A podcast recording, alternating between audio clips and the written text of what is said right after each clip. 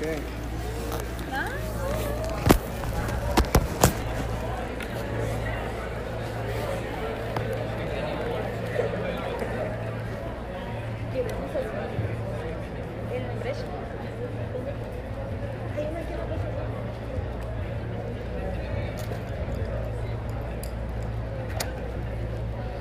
vamos a continuar. Por favor, con sus dispositivos. Vamos a dar, por favor, Luis, 40 segundos para leer el caso clínico.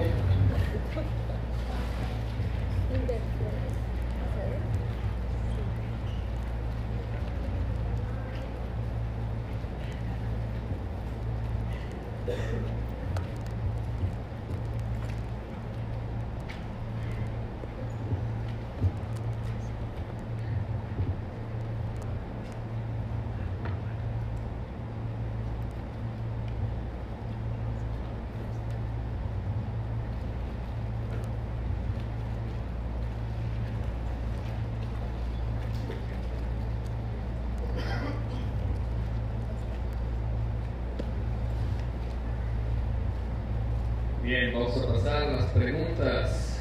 Vamos a dar 20 segundos para la primera pregunta, por favor.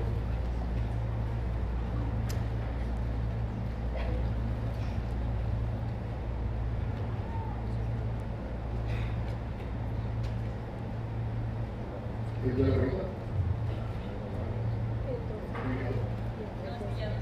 Ah. Por el grito de la bendición.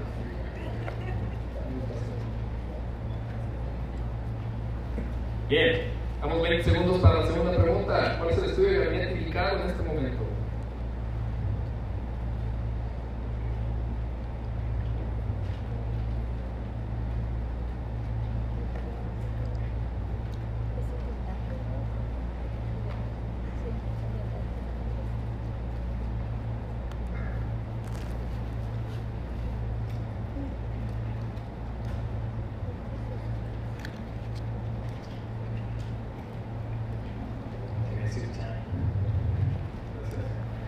Y tercera pregunta, 20 segundos, ¿cuál es el tratamiento indicado en este caso?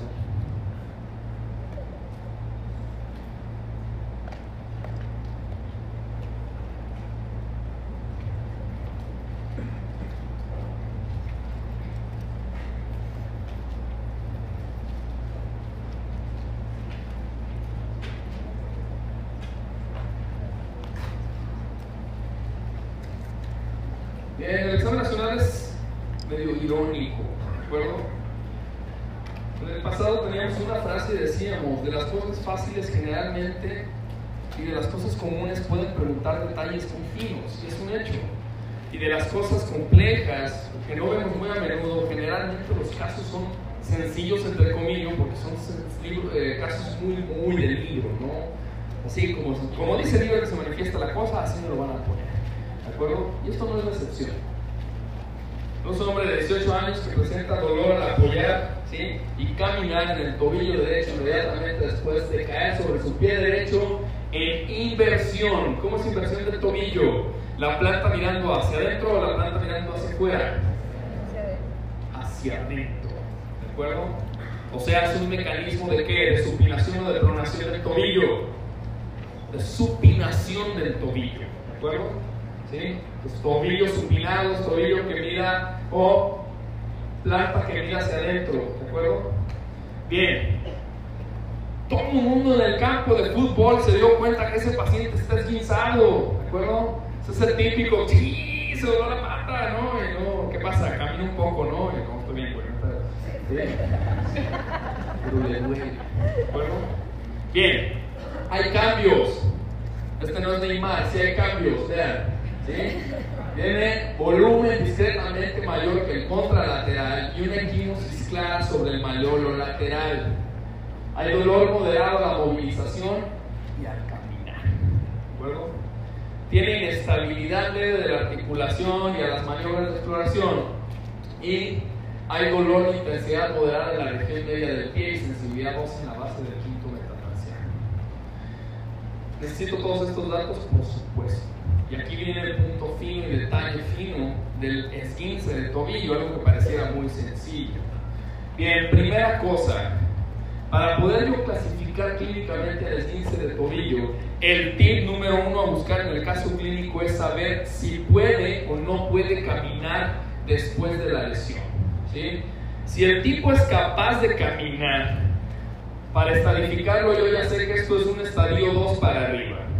Si el tipo no camina, ¿sí? eso es un estadio 3 para abajo. ¿De acuerdo? O sea, caminar define ¿sí?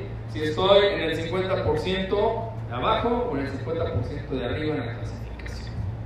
¿Este tipo camina? Sí. Ya, de entrada con eso puedo descartar que sea un 15 grado 3 o grado 4. Solamente con esos hallazgos. Bien, puede hacer una pregunta más difícil. Fisiopatológicamente, ¿a qué corresponde un grado 2, 3 o 4? Y eso sería una pregunta más compleja. En el grado 1, ¿hay ruptura de fibra, sí o no? No, cero. Hay distensión ¿sí? de los ligamentos, pero no hay ruptura de ninguna fibra. En el grado 2, sí hay ruptura de fibras, ¿de acuerdo? Sin llegar a ser la ruptura completa de un ligamento. Un grado 3 es la ruptura completa de unos ligamentos, de alguno de los ligamentos involucrados en el sostén del tobillo, que puede ser talofibular anterior, talofibular posterior, deltoideo, ¿de acuerdo? O tibio calcáneo. Típicamente les ponen el deltoideo, no sé qué más les gusta. Y finalmente, un grado 4, eso se llama luxación de tobillo. Entonces, mucho Bien, segundo tip, estructuras que debo reconocer del tobillo. Número uno, maleolo medial. ¿De qué hueso o a qué hueso corresponde el maleolo medial? A la tibia. Número dos, maleolo lateral. ¿A qué hueso corresponde el maleolo lateral? Al peroné. ¿De acuerdo?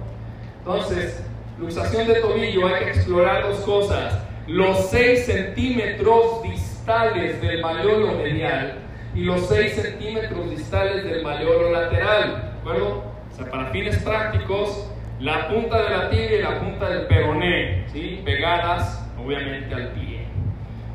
Dos estructuras más. Hueso navicular, que es la región media del pie, y base del quinto metatarsiano necesarios. ¿De acuerdo? Si eso no lo sabía, pues eso lo anoto. Bien, dijimos, ¿cómo clasifican estos 15 de tobillo? Descarto 3 y 4. ¿Cuál es la diferencia entre el 1 y el 2?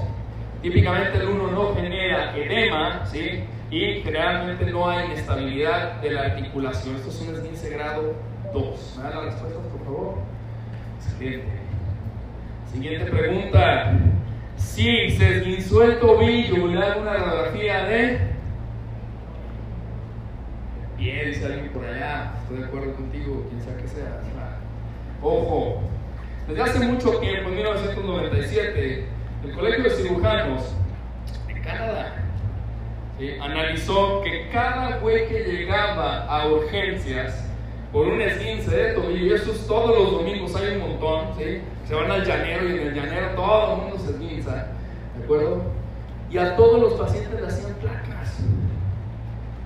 y la facturación de radiografías se disparaba. Y alguien preguntó, a ver, de todas las placas, es más, ¿para qué le hacemos placa al esguince de tobillo? Pues para descartar que no esté fracturado, ¿no? Y alguien dice, ok, y de todas las placas que tienes, ¿cuántas fracturas de veras documentas? Y dijeron, menos del 5%. ¿Ok? O sea, ¿te chingas a 95, bueno, te chingas a 100 para diagnosticar a 5? Sí. Entonces, ¿qué dijeron? No puede ser. Hay que tener criterios a priori para poder descartar o no la presencia de fractura de tobillo sin tener que tomar radiografías o definir a quién se las vamos a tomar y surgieron los famosos criterios de Ottawa. Y con base en los criterios de Ottawa es que yo tengo que definir de dónde le voy a hacer una placa o si no amerita hacerse una radiografía. En el caso de este paciente, sin duda alguna, tiene los tres criterios que cumple Ottawa para hacer una radiografía del pie. Recuerdo que es dolor a la movilización, dolor a la palpación del hueso navicular y dolor en la base del quinto metatarsiano. ¿Me das las respuestas, por favor? Excelente, cuidado. Aquí es cuando el punto fino del finito sale a relucir y alguien dice, ay, es 15 de tobillo. Pues esto es lo que pasa en el examen nacional. ¿sí? Esto es lo que pretenden retar. Es un examen clasificatorio. acuerdo? Entonces, mucho. Bien, última pregunta. Esta es muy fácil. ¿De acuerdo? Su mamá perfectamente sabe qué hacer. ¿Cuál es el tratamiento indicado en este caso? ¿Le pone una fédula? No, la descarto. Dos, ¿le compro un zapato flexi? No, la descarto, ¿de acuerdo? ¿Necesita reparación quirúrgica? Poner un vendaje elástico, no compresivo. Y si me apuran antiedema para los compas, vendaje de Jones, ¿de acuerdo? ¿Quién hizo el internado en el civil? Bien. Pues ya saben, ¿no? Encárgale una bolsa de algodón plisado, ¿no? Dos vendas del 15 y ya, con eso hacemos el enlace de Jones. ¿Me da la respuesta, por favor? Bien, excelente. Ojo. Seguimos. Grados de los esguinces, ¿necesito saberlo? Sí. ¿De acuerdo? Sí, porque me los van a preguntar. Esguince de tobillo y eventualmente codos se los van a preguntar. Entonces es importante conocerlos. Grado 1 ya lo dijimos. Anatómicamente es una lesión parcial del ligamento y no hay pérdida funcional y hay limitación muy leve. ¿De acuerdo? El tipo camina y puede apoyar totalmente el pie. El grado 2, una lesión incompleta de un ligamento, hay edema, puede haber equimosis, y va a haber inestabilidad leve con pérdida parcial de la función. El tipo puede caminar, apoya y empieza a haber dolor. Grado 3, esto es una lesión completa de uno de los ligamentos, completamente está seccionado. El edema es muy severo, generalmente se extiende hasta 4 centímetros por arriba del peroné y empieza o hay ya pérdida funcional del movimiento y ya no apoya el pie. Y finalmente, el grado 4 es una luxación. Definitivamente pérdida completa funcional del tobillo, pues el tipo evidentemente ya no puede caminar. Bien, estructuras que acabamos de comentar, 6 centímetros distiales del mayor lateral que corresponden al peroné y 6 centímetros distales del mayor medial, generalmente en el reborde posterior, si es donde se palpa a la hora de estar explorando, ahí tocan. Y estos son los sitios que hay que documentar si existe o no dolor. Pase del hueso, perdón, a hueso navicular, ¿acuerdo? Y base del quinto metatarsiano. Y los criterios de Ottawa citan como sigue. Le van a hacer una placa de tobillo a todo paciente que tenga dolor en la zona malleolar y alguna de las siguientes condiciones, con una es suficiente. Dolor a la palpación de los 6 centímetros distales del borde posterior de la punta del malleolo lateral. Dolor a la palpación, los 6 centímetros distales del mayor o medial o incapacidad para mantener el, el peso perdón, y dar cuatro pasos. Y le van a hacer una placa de pie a aquel sujeto que tenga dolor en medio del pie y alguna de las siguientes condiciones. Dolor en la base del quinto metatarsiano, dolor en la palpación del hueso navicular o incapacidad para dar cuatro pasos.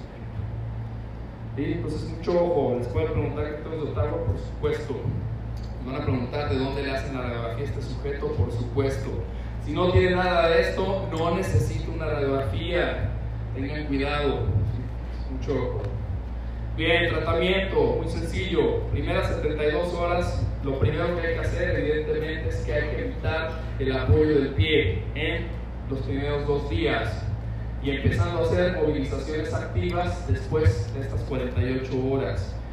Cuando aplicamos frío en cualquier lesión, el objetivo es que disminuir el flujo sanguíneo, disminuir la diapéresis, disminuir la migración de neutrófilos, evitar la inflamación. ¿De acuerdo? Entonces hay que aplicar frío durante los primeros tres días, sugerencias cada 8 horas, 20 minutos, y aplicar un vendaje elástico no compresivo. Si se hay mucho edema, se puede poner un vendaje antiedema, ¿de acuerdo? Tipo Jones, acolchado y finalmente, después de 72 horas, entonces se cambia la terapia física y ahora se aplica calor.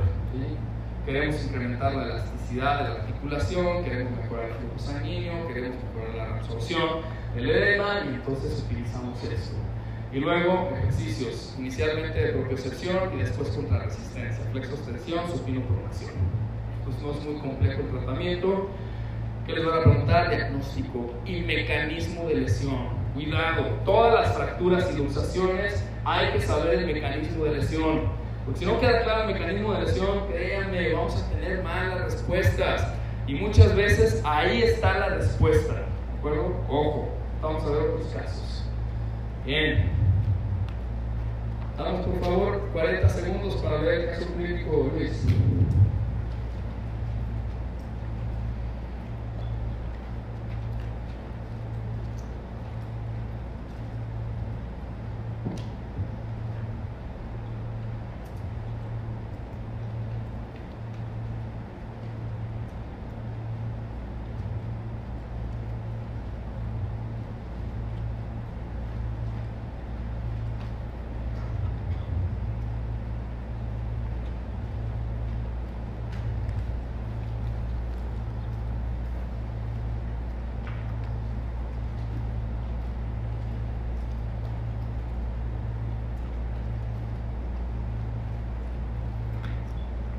Bien, pasamos a las preguntas. Damos 20 segundos, por favor, para la primera pregunta.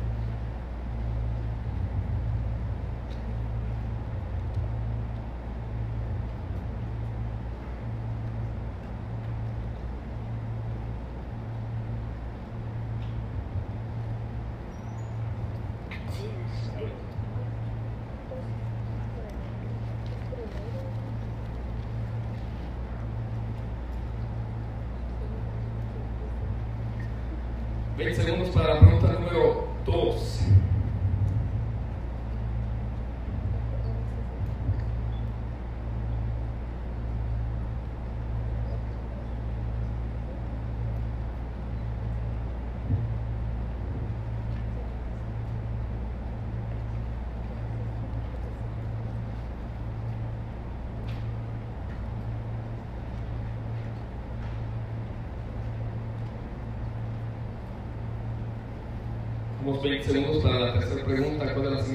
Siguientes lesiones puede acompañar este trastorno?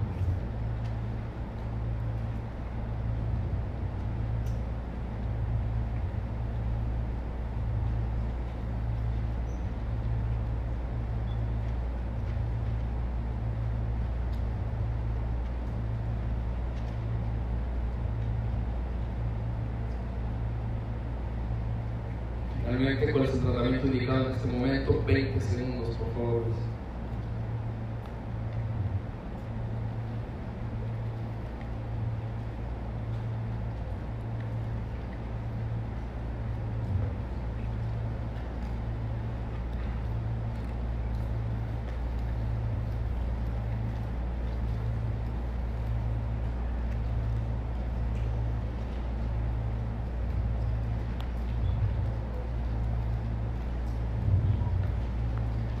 Luis, de este lado da risa una cosa. Desde hace cuatro años, cinco años, tenemos dispositivos de votación electrónica. Y se ocurre un fenómeno, todo el mundo esconde el dispositivo porque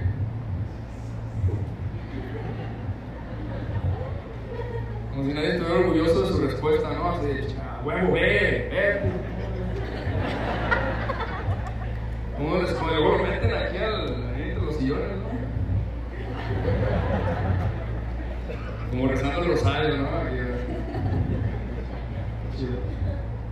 Bien, ojo. Dos días de vida, ¿de acuerdo? ¿Estos pacientes nacen así o se hacen después del nacimiento? Parte de las teorías es precisamente inútero sufrieron durante mucho tiempo, ¿de? Dos, tiene deformidad en ambos pies.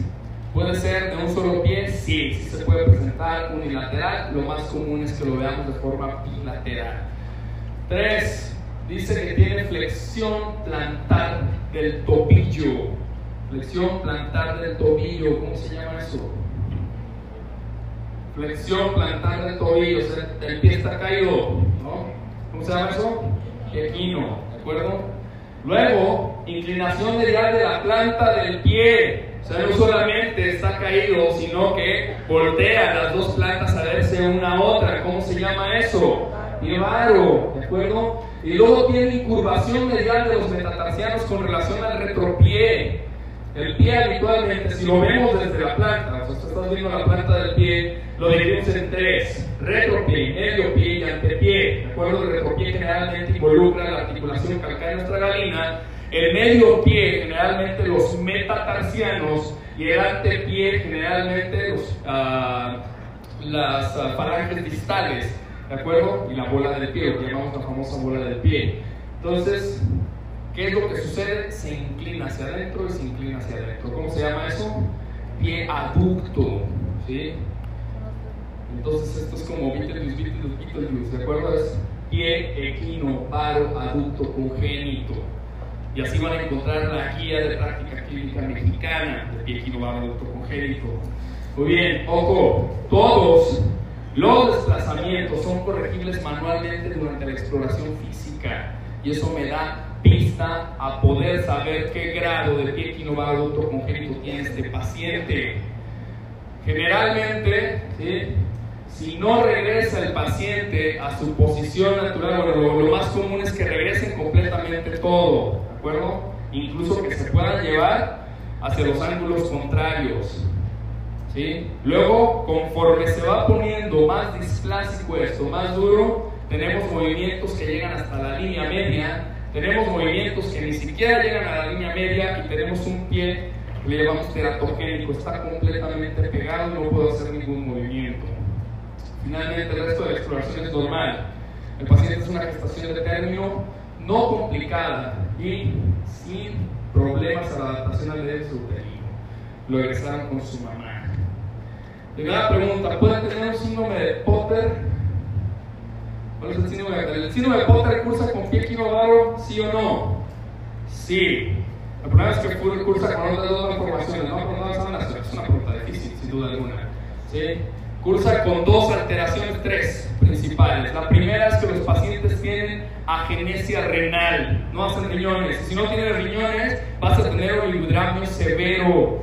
¿De acuerdo? Que es una de las teorías fisiopatológicas del por qué el niño nace con el pie así, porque está pegado durante la semana 16 en adelante a las paredes del útero y entonces el pie queda deforme y va creciendo deforme.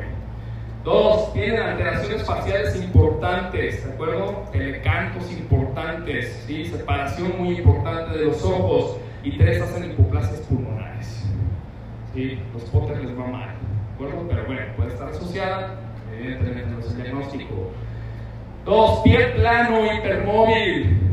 Primera pregunta, ¿puedo diagnosticar pie plano a esta? No, ¿qué necesito para poder diagnosticar pie plano? que camine. O sea, si no camina es imposible diagnosticar pie plano, porque la exploración del pie plano debe ser en bipedestación. ¿De acuerdo? Típicamente la guía sugiere una buena guía de pie plano, revísenla, nueva, la cortita está agradable. ¿sí? Dice, empieza el tamizaje a los 3 años. ¿De acuerdo? Y pie plano se divide en dos. Hay dos aspectos clínicos de pie plano Pie plano, móvil o flexible y pie plano rígido, ¿de acuerdo? O doloroso. Acuérdense que el pie plano no es otra cosa más que una alteración del crecimiento longitudinal del arco del pie. ¿Sí? Lo descarto, no es posible hacerlo aquí. Evidentemente un pie plano rígido tampoco. La característica número uno del pie plano rígido es que hay dolor, mucho dolor a la deambulación. Por eso es que hay que tratarlo. La descarto, esto es un pie equinovado. ¿Verdad? Las respuestas. Bien, ¿cómo clasifica este cuadro clínico? Si corrijo completamente todos los defectos, ¿sí? esto es un tipo 1, ¿de acuerdo? Si me dicen solamente llega a la línea media, es un tipo 2. Si no llega a la línea media, es un tipo 3. Y si no se mueve en absoluto, es un tipo 4. Si me dicen que tiene pliegues displásicos posteriores, esto tiene que ser de 2 en adelante. Por lo tener mucho cuidado, este paciente, todos los defectos son corregibles. ¿Me das la respuesta? Bien, pregunta difícil. Siempre que hay clasificaciones, se vuelve complicado. Muy bien, ¿cuál de las siguientes lesiones puede acompañar este trastorno? Ojo, ¿qué es más común? que tengamos pie equinovaro en niños sanos o que tengamos pie equinovaro en niños con malformaciones de otro tipo niños sanos. ¿De acuerdo? Pie equinovaro viene solito en el 85% de los casos. Si se asocia a otros defectos congénitos al nacimiento, hay dos característicos. Uno se llama alteraciones de cierre del tubo neural. Espina bífida o mielomeningocele, ¿de acuerdo? Pueden cruzar en conjunto con esto. ¿sí? Hipoplasia renal también en el, en el escenario de los síndromes de Potter. ¿De acuerdo? Displasias de cadera también las podemos encontrar, pero no es lo más común. Lo más común es que haya hipoplasia de los músculos de la pantorrilla. De hecho, es una de las teorías fisiopatológicas más aceptadas.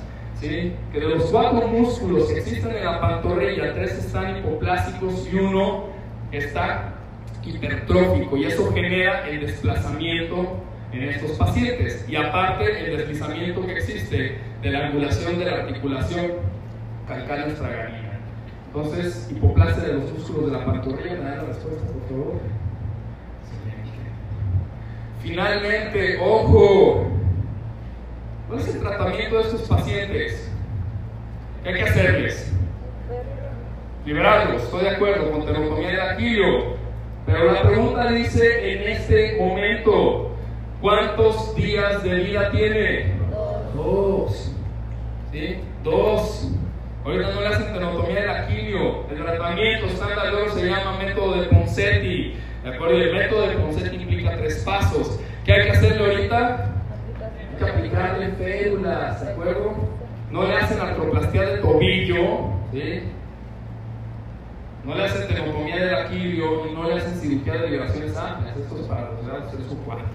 ¿Me la respuesta, por favor? Bien. Cuidado, ¿sí? Ojo, habíamos hecho una pregunta de estas en la plataforma y preguntábamos cuáles eran los factores de riesgo clásicos. Sin duda alguna, historia familiar del defecto es el factor de riesgo más común, algo muy parecido a lo que sucede en las alteraciones del desarrollo de la cadera.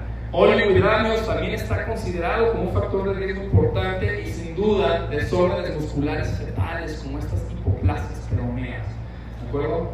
Este fue el porcentaje que obtuvimos, entonces mucho cuidado.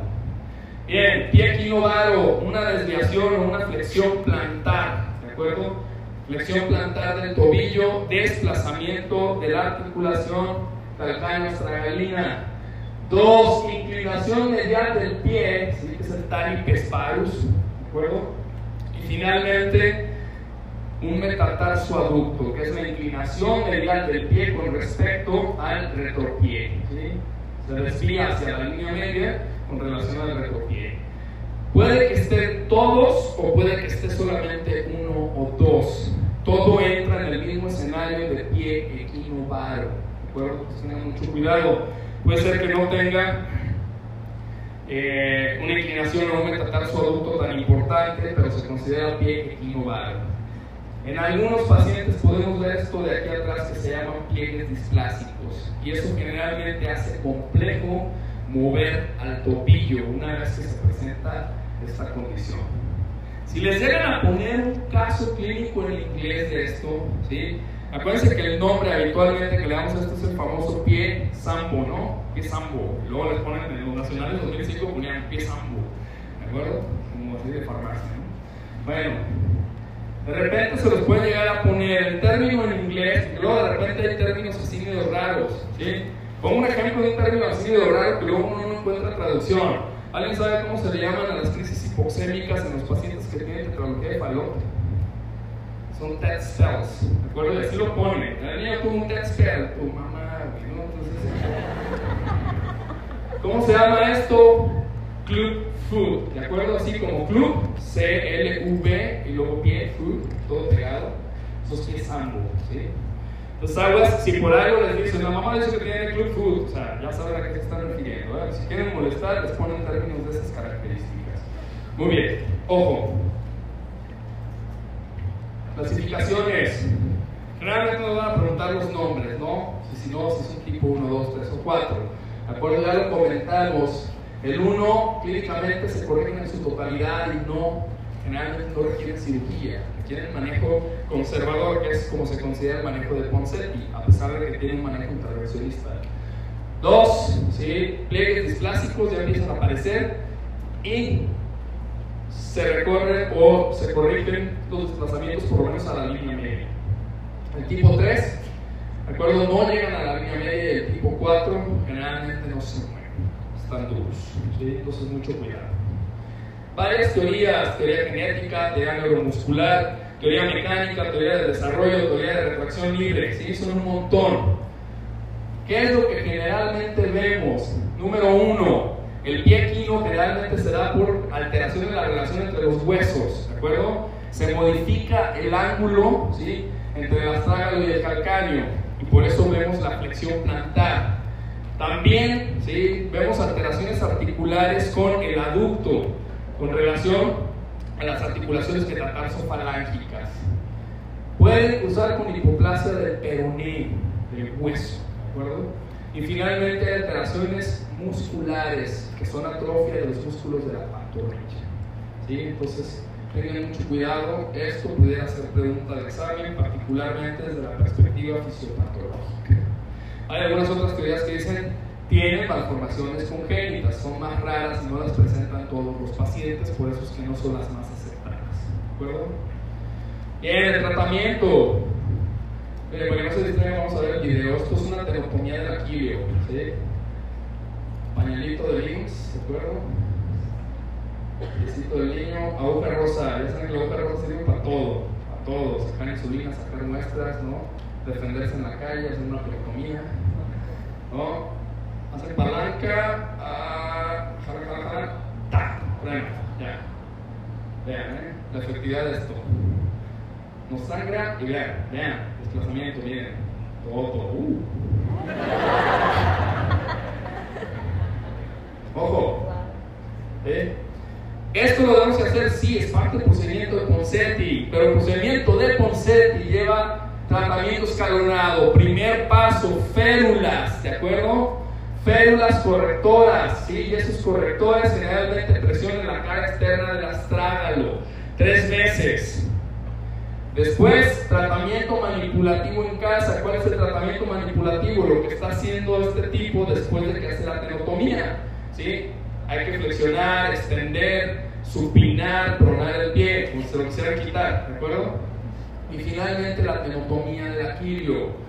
Tiempo adecuado para hacer la tenotomía del aquilio es a los 12 meses. ¿De acuerdo? La sugerencia es nunca lo hagan antes de los 8 meses. ¿Por qué? ¿Qué hace un niño antes de los 8 meses? Pues nada, come, caga, duerme, ¿sí? Antes de los 3 meses ni siquiera tiene sustento cefálico. Si ustedes hacen una tenotomía, generalmente todas las malformaciones se van a volver a hacer se esperan hasta los 8 meses en adelante y típicamente los 12 porque el niño empieza a deambular. Lo que quieren es que haya ¿sí? la posición adecuada del pie que esté pisando para que no vuelva a tener reposo y no vuelva a flexión plantar y otra vez este, supinación del pie. Entonces, mucho cuidado con la tenotomía del aquilio. Se les pone en un caso clínico, tienen que tener por lo menos 8 meses para considerar que se va a hacer el tratamiento. Si les ponen el método de Ponseti, lo ponen. Si les ponen tratamiento conservador, lo ponen. ¿De acuerdo? Siempre y cuando sea un tipo 1, cuando mucho un tipo 2. Si es un tipo 3 o 4, a ese paciente hay que hacerle cirugía. Hay que hacer cirugía de liberación amplia. Entonces, mucho ojo. Quité el sonido de este video porque hay gente sensible, pero el niño gritaba fuerte. Bien. Seguimos. Vamos a dar 40 segundos, por favor, para leer el caso clínico y contestar la primera pregunta.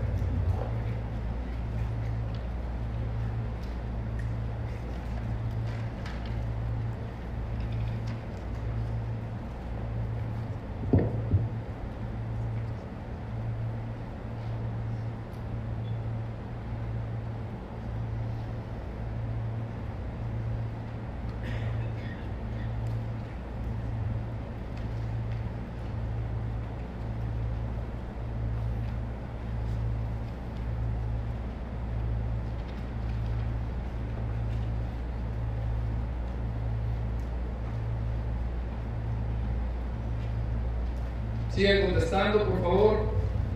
¿Se puede?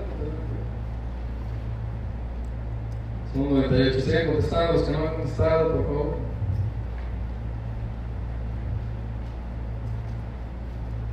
Bien. Vamos a dar 20 segundos, por favor, para la segunda pregunta. El manejo más adecuado de este paciente consiste en...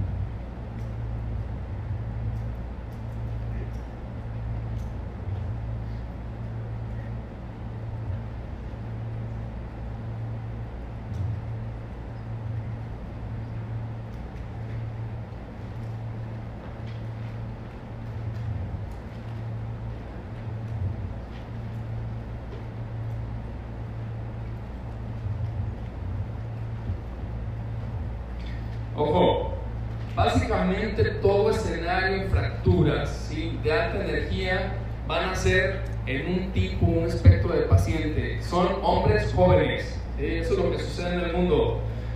Y es claro, los expertos han dejado perfectamente claro y con un vocablo muy acertado por qué los hombres nos fracturamos más. Le pusimos más pendejadas, nada más por eso. ¿De acuerdo? Entonces, mucho cuidado. Escenarios particulares, fracturas del anciano, ¿sí? que pueden ser muñeca y cadera, o fracturas en pacientes consumidores de esteroides o que tengan osteoporosis. Y generalmente también van a ser adultos mayores. Entonces, mucho ojo. 26 años, está rapeleando la polea, el sujetador principal se desprende y cae a una altura aproximada de 2 metros sobre el pie derecho con supinación y aducción. ¿De acuerdo? El pie, el tobillo está supinado otra vez, está volteando hacia adentro de la planta y ligeramente aducido, ¿sí? o sea, la punta hacia adentro también. Ojo, porque no es el único mecanismo de fractura de tobillo. Fractura de tobillo tiene varios mecanismos, ¿de acuerdo? El otro mecanismo es pronación del pie, volteando la planta hacia afuera. Y entonces puedo esperar cómo va a ser la fractura dependiendo del mecanismo. Eso es una clasificación que es la clasificación de Lauch-Hansen. Ahorita la vamos a revisar. Bien. Después de eso, todo lo demás son signos universales de fractura. Signos universales de fractura es dolor, crepitación, edema, pérdida funcional, ¿de acuerdo? Son básicamente signos universales de fractura, ¿sí? En cualquier sitio, siempre se lo van a poner en la guía, son repetitivas en ese escenario. Muy bien, le hacen una placa del tobillo y encuentran un caso de fractura del peone por debajo de la sindesmosis, acompañada de fractura del maliolo interno. ¿Cuántos trazos de fractura tiene? ¿Uno, dos o tres? ¿Cuántos trazos de fractura tiene? ¿Uno, dos o tres? Eso es lo que tengo que saber. Dos, ¿dónde está el primero? Maliolo lateral, o sea, ¿qué hueso está fracturado? El peroné, ¿dónde está el segundo? Maleolo medial, ¿qué hueso está fracturado? La tibia, ¿de acuerdo? Bien. Siempre que ponen clasificaciones de las fracturas se vuelven preguntas complejas. No es común que sepamos clasificación de fracturas y menos de cada hueso. Ya saben cómo son mis amigos los ortopedistas, tienen como 16 clasificaciones para cada hueso y cada quien utiliza la que más le gusta. ¿sí? Probablemente las únicas dos clasificaciones estandarizadas es fracturas expuestas, que utilizamos qué clasificación? Gustilo, ¿de acuerdo? Y fracturas de las líneas de crecimiento, que utilizamos Salter Harris. Después de eso, cada hueso tiene su nombre o su número, ¿no? En base a la clasificación internacional, ¿sí?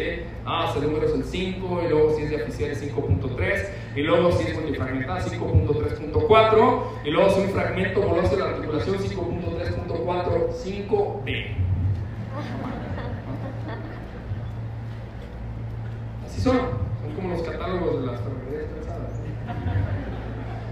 Bien, la guía recomienda aprender la perdón, las clasificaciones más sencillas. La clasificación más sencilla en fractura de tobillo se llama la clasificación de Weber. Tiene algunas desventajas. ¿Y la desventaja cuál es? Que Weber solamente voltea a ver un hueso. Y ese hueso se llama peroné. ¿De acuerdo? Y aparte hay que describir qué más cosas hay. ¿sí? Weber dijo, ¿cómo se llama la unión o la articulación entre la tibia y el peroné? Sindesmosis. ¿De acuerdo? Por tanto, Weber clasifica como un Weber A si la fractura está infrasindesmal, o sea, abajo de la sindesmosis. Weber B si está a nivel de la sindesmosis, ¿de acuerdo? Transindesmal. O Weber C si está por arriba de la sindesmosis, suprasindesmal. exclusivamente viendo a un hueso que es el peroné. Por tanto, la fractura de peroné, ¿dónde está? En el maleolo. ¿El maleolo está por abajo o por arriba de la sindesmosis? Por debajo de la sindesmosis. Por tanto, esto es un Weber A. ¿De acuerdo? ¿Y qué tendría que decir? Es un Weber A con fractura del maleolo medial. Entonces, mucho con nada la respuesta, por favor. Bien. Insistimos. ¿sí? Siempre que hay fractura, uno dice, no, está mamalona, ¿no? O sea, es un cero. Si se ve grave, es un cero, ¿sí? O el putazón, ¿no? Es un putazón, o sea, no. Vamos. Es común que. Segunda pregunta, para fines prácticos de examen. ¿De acuerdo? Luz. ¿Oye? Ojo.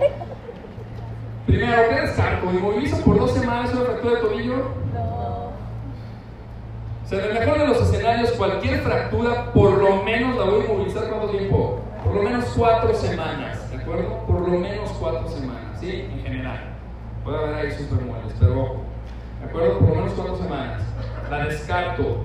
Me quedo con tres opciones: reducción abierta, fijación interna, inmovilización, contracción esquelética y fijación quirúrgica externa. ¿Sirve la fijación esquelética, la tracción esquelética en estos pacientes? De hecho, en este menos, ¿no? ¿De qué le van a colgar? ¿O dónde le van a jalar la pierna? Pues, generalmente trabajamos en cadera o diaficiarias de fémur, ¿no? Tracción esquelética, 80% del peso, ¿de acuerdo? O sea, pues esto no sirve, la descarto. Me quedo con los escenarios. ¿Para quién reservo? Básicamente, ¿sí? En el examen nacional la fijación externa.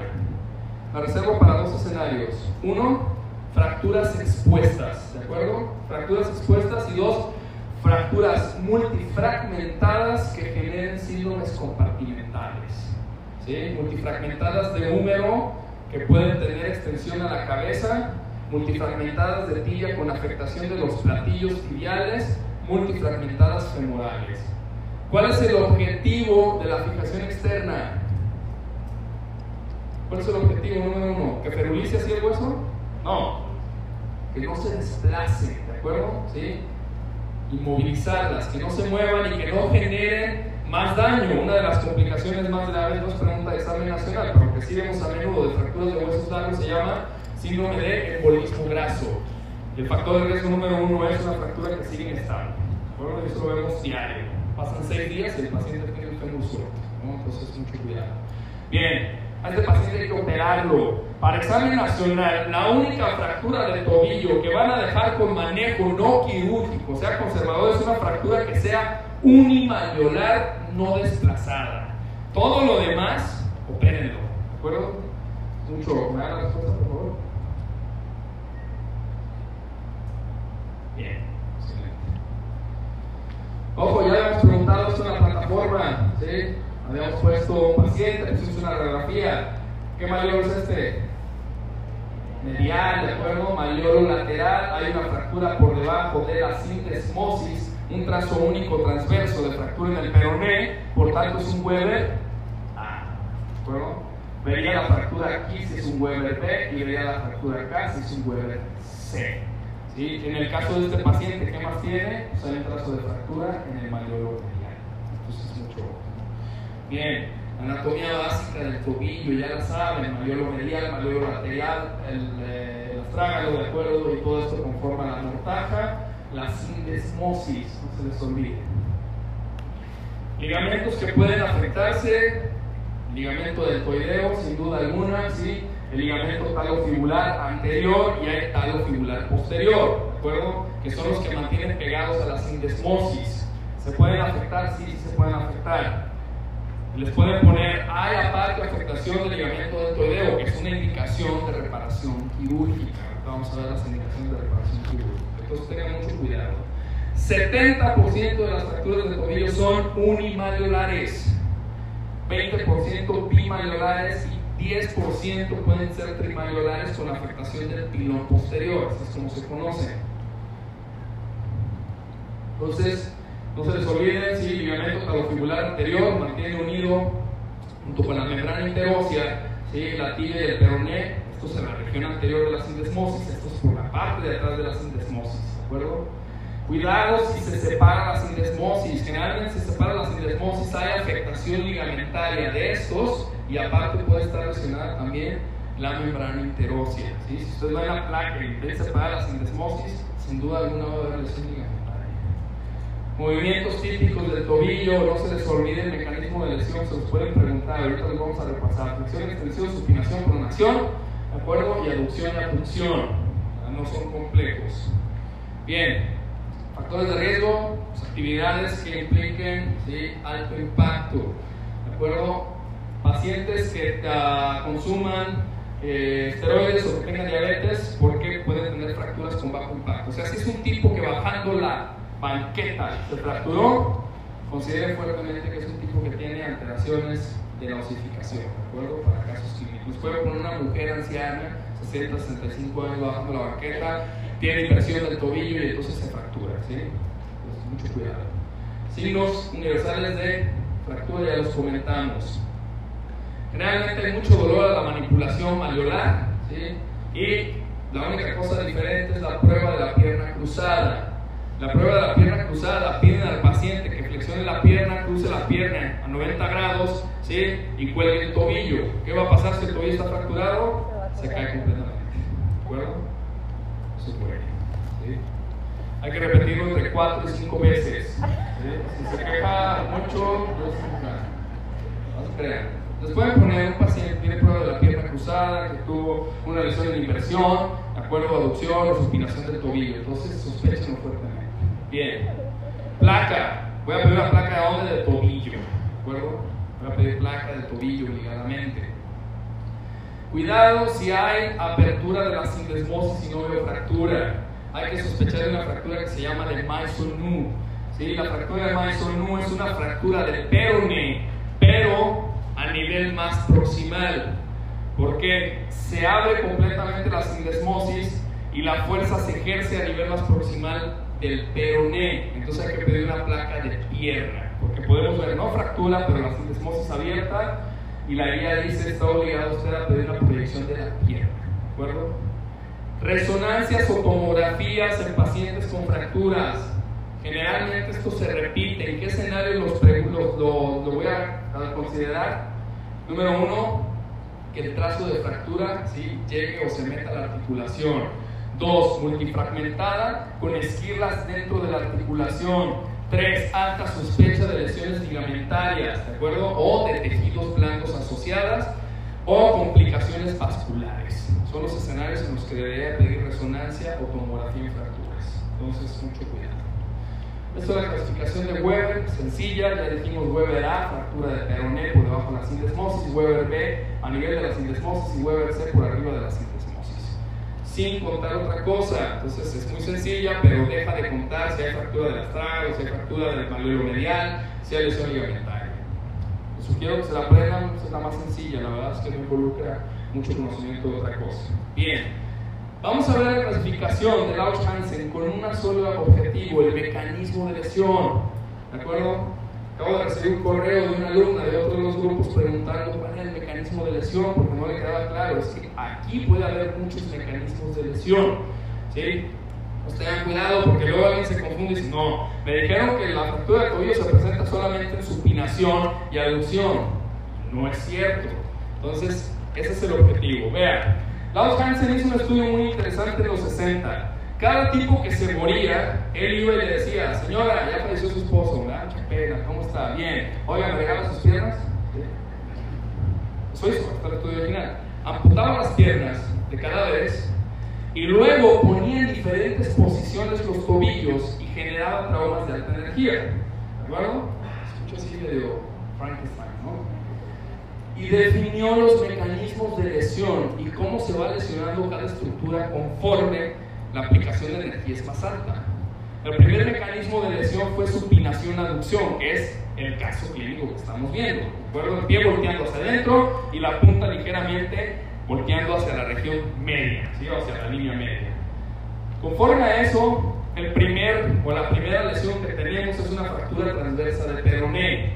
Y si hay mucho más energía, ¿sí? No solamente fractura transversa del peroné, sino que tenemos una fractura vertical del medial, que es lo que le sucedió a este sujeto. ¿De acuerdo? Y todo esto va a ser considerado un Weber. Ah, está por debajo de la sindesmosis. Siguiente mecanismo, ¿sí? rotación externa, ¿de acuerdo? Rotación externa y supinación, este que estamos viendo de este lado.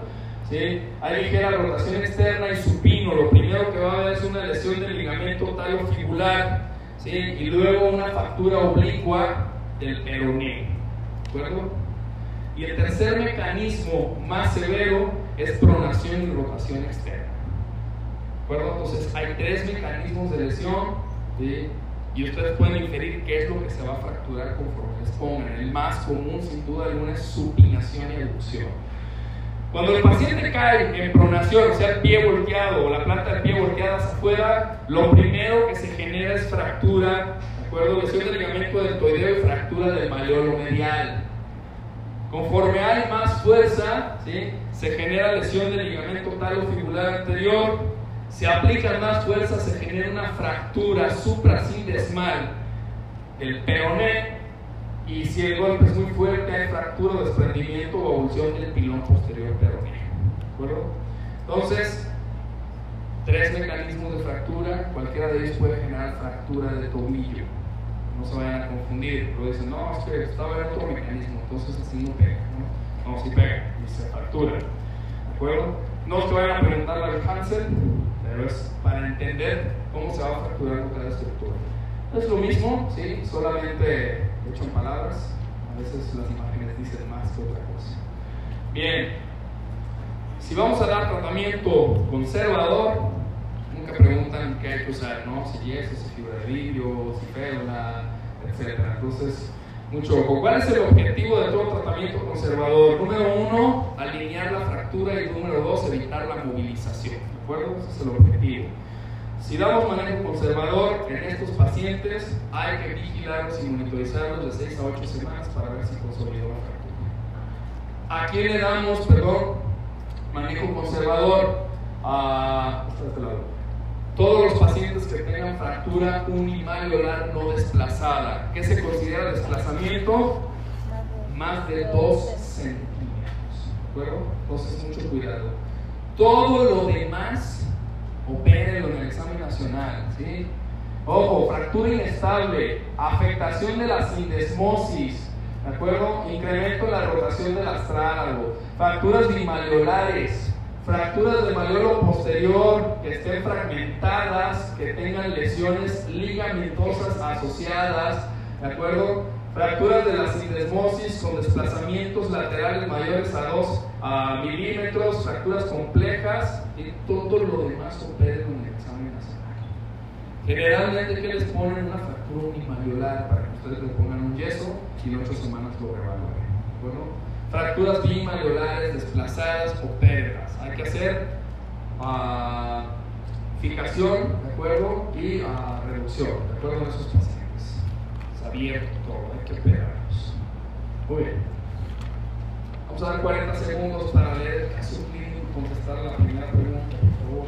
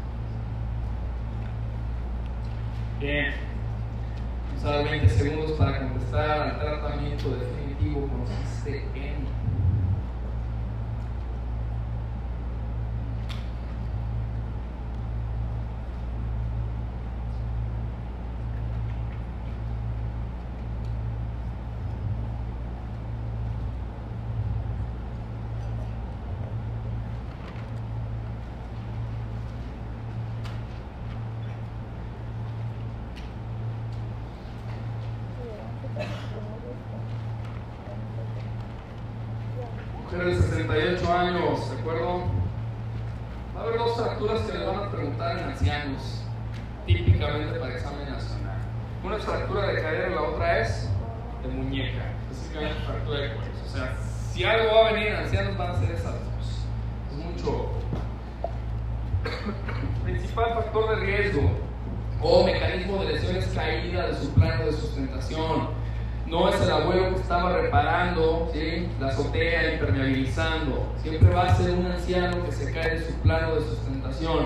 Y si la apuran, va a tener factores de riesgo para maltrato del anciano, que lo pueden preguntar. Maltrato infantil lo preguntan, bullying lo preguntan, ¿de acuerdo? Y hay una campaña grande actualmente para maltrato en el anciano. Quien escuche radio, ¿sí? que es donde más aparecen los comerciales de Secretaría de Salud, dice al abuelo, póngale cerca un baño, déjele la ropa para que él se pueda vestir, pero ayúdelo, no ponga obstáculos en su camino, todo eso lo consideran maltrato al anciano. ¿De acuerdo? Puede tener factores de riesgo con fármacos. ¿Cuáles son los fármacos que más afectan al paciente anciano, sobre todo para la deambulación? Benzodiazepinas y anticonvulsivantes. Entonces tengan cuidado, si es un abuelo que está tomando carbamazepina, está tomando diazepam, clonazepam, ¿sí? es un factor de riesgo importante para fractura de cadera, así considerado. De acuerdo a una nueva guía de manejo médico de fractura de cadera y contempla todos estos aspectos. Ojo, si le ponen el caso clínico del abuelo que vive en el cuarto piso, que no tiene baño, tiene que bajar una, una escalera de caracol para poder orinar, ¿sí? y tiene hiperplasia prostática, se levanta seis veces en la noche. ¿De acuerdo? Van a poner así. Bien, se cae una vez después de caerse, tiene acortamiento del miembro pélvico derecho y rotación externa de la extremidad, que son signos francos de fractura de cadera. ¿Puedo? No se les olvide, siempre se las van a poner así. Hay una equimosis en la región glútea, llegan a los servicios de salud, le piden una placa de cadera y hay solución de la continuidad. ¡Ojo! Esto es como la cirugía, ¿de acuerdo? Entero, entero, intestino, intestino, ¿de acuerdo? Entero vesical, intestino vejiga, entero cutáneo, intestino piel. Si está entre trocánter y trocánter, ¿cómo se llama la fractura? Pues transtrocantérica. ¿De acuerdo? Si está por arriba del trocánter, supratrocantérica, si está por abajo del trocánter, infratrocantérica. Las supratrocantéricas generalmente no se definen así. Decimos si está fracturado el cuello femoral o la cabeza femoral. Si hay fractura de la cabeza se llaman capitales. Si hay fractura del cuello se llaman cervicales. Si está en unión del cuello y la cabeza se llama bases cervicales, ¿de acuerdo? Y ahí empezamos a agregar ¿sí? cada una de las subclasificaciones. ¿Necesitamos? No. Más hay que saber cabeza, cuello, trocante y por debajo del trocante. Y hay que entender que dos estructuras están dentro de la cápsula articular porque así es como se dividen para su estudio las fracturas de cadera. Intracapsulares o fuera de la cápsula, extracapsulares. Las dos estructuras que abarcan la cápsula se llaman cabeza y cuello. Todo lo que sea fractura en cabeza y cuello se considera fractura intracapsular. ¿De acuerdo? Todo lo que esté Fuera de la cápsula, pues evidentemente son transtrocantéricas e infratrocantéricas. Ojo, este paciente tiene una transtrocantérica. ¿Me dan las respuestas? Excelente. 60% de las fracturas de cadera son transtrocantéricas, es la más común de todas. Tratamiento definitivo, cuidado, es un punto a considerar fuerte en las guías de práctica clínica. De hecho, es un factor de riesgo para incrementar la mortalidad en la fractura de cadera no operarlos pronto. ¿sí? En la práctica clínica nunca sucede eso. Siempre está el abuelo acostado durante seis meses en la cama esperando una prótesis o un clavo. Y la fractura de cadera tiene alta mortalidad. ¿Cuál es la mortalidad de fractura de cadera? 30%. Si me apuran es alta morbilidad, porque no se muere directamente la fractura. ¿De qué se mueren los ancianos con fractura de cadera? Neumonías, infecciones de tejidos blandos, ¿de acuerdo? Son lo más común, infecciones del tracto urinario. ¿sí? Y tiene alta morbilidad, ¿por qué? Número uno, les da depresión. Dos, a pesar de que los operen solamente 70% de los pacientes con fractura de cadera, logran llegar al estatus de deambulación que tenían antes de fracturarse. O sea, solamente por fracturarse el 30% ya no van a caminar igual. ¿De acuerdo? Entonces, mucho cuidado. Tiene alta movilidad. ¿Qué descarto en automático?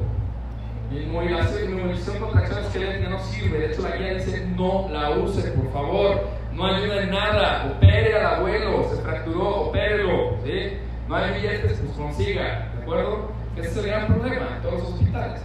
No hay dinero para la prótesis o el clavo o el. ¿sí? Entonces la descarto. Bien. Prótesis total de cadera antes de 72 horas. ¿Es una buena opción? No, porque las transtrocantéricas no requieren prótesis. Y esto es probablemente la cosa más importante entender del manejo quirúrgico. Las intracapsulares requieren prótesis, las extracapsulares requieren clavos. ¿De? Ojo. Bien, cirugía antes de 7 días de descarto, hay que operarlos en las primeras 24 horas del evento. Cuando mucho 36 horas. Está descrito más de 48 horas en el retraso de la cirugía incrementa las complicaciones y la morbilidad. ¿Me das la respuesta, por favor? Excelente. Bien, entonces no se les olvide cabeza, cuello, transtrocantérica, toda la región transtrocantérica, de acuerdo, trocánter mayor, trocánter menor, y por debajo de esto, ¿sí? subtrocantéricas. Posteriormente ya encontramos que pues, la diáfisis femoral, y entonces se clasifica como una fractura de fémur. Diáfisis femoral. ¿sí? Entonces mucho cuidado. Bien, estructuras vasculares son dos. Ya habíamos hablado de esta arteria circunfleja media cuando hablamos del hipertés. ¿Sí? Si hay fracturas desplazadas o multifragmentadas, pueden afectar a esta estructura, que es la circunfleja. Generalmente vemos complicaciones vasculares en pacientes con trauma de alta energía, jóvenes que tienen fractura de, cadera o diafisiarias de fémur, que cursan por laceración de la arteria femoral o de la circunfleja media y entonces hacen mucho secuestro y choque hipovolémico. Se nos puede llegar a preguntar en el escenario de un accidente automovilístico de alta energía, ¿de acuerdo? Pero también se puede ocluir la circulación de estos pacientes y puede cursar también con necrosis avascular de la cabeza. La última estructura es la cápsula acuerdo? Parte de la cápsula articular involucra la cabeza y el cuello femoral.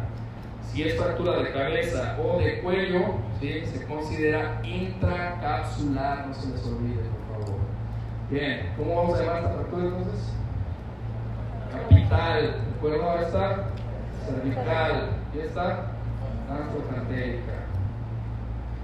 ¿Por qué tocamos esto? Porque si yo agarro, me siento y yo la guía, y me dicen, bueno, pues es capitales, ¿sí? Uh, cervicales o intracocantéricas o pertrocantéricas, si no me quedan claras estas estructuras, pues todo va a ser como leer bla, bla, bla, bla. ¿no? Pues hay que conocer bien anatomía básica, por lo menos de, de la cadera, ¿de acuerdo? Bien, la fractura de cadera es la fractura más importante en ancianos. ¿sí?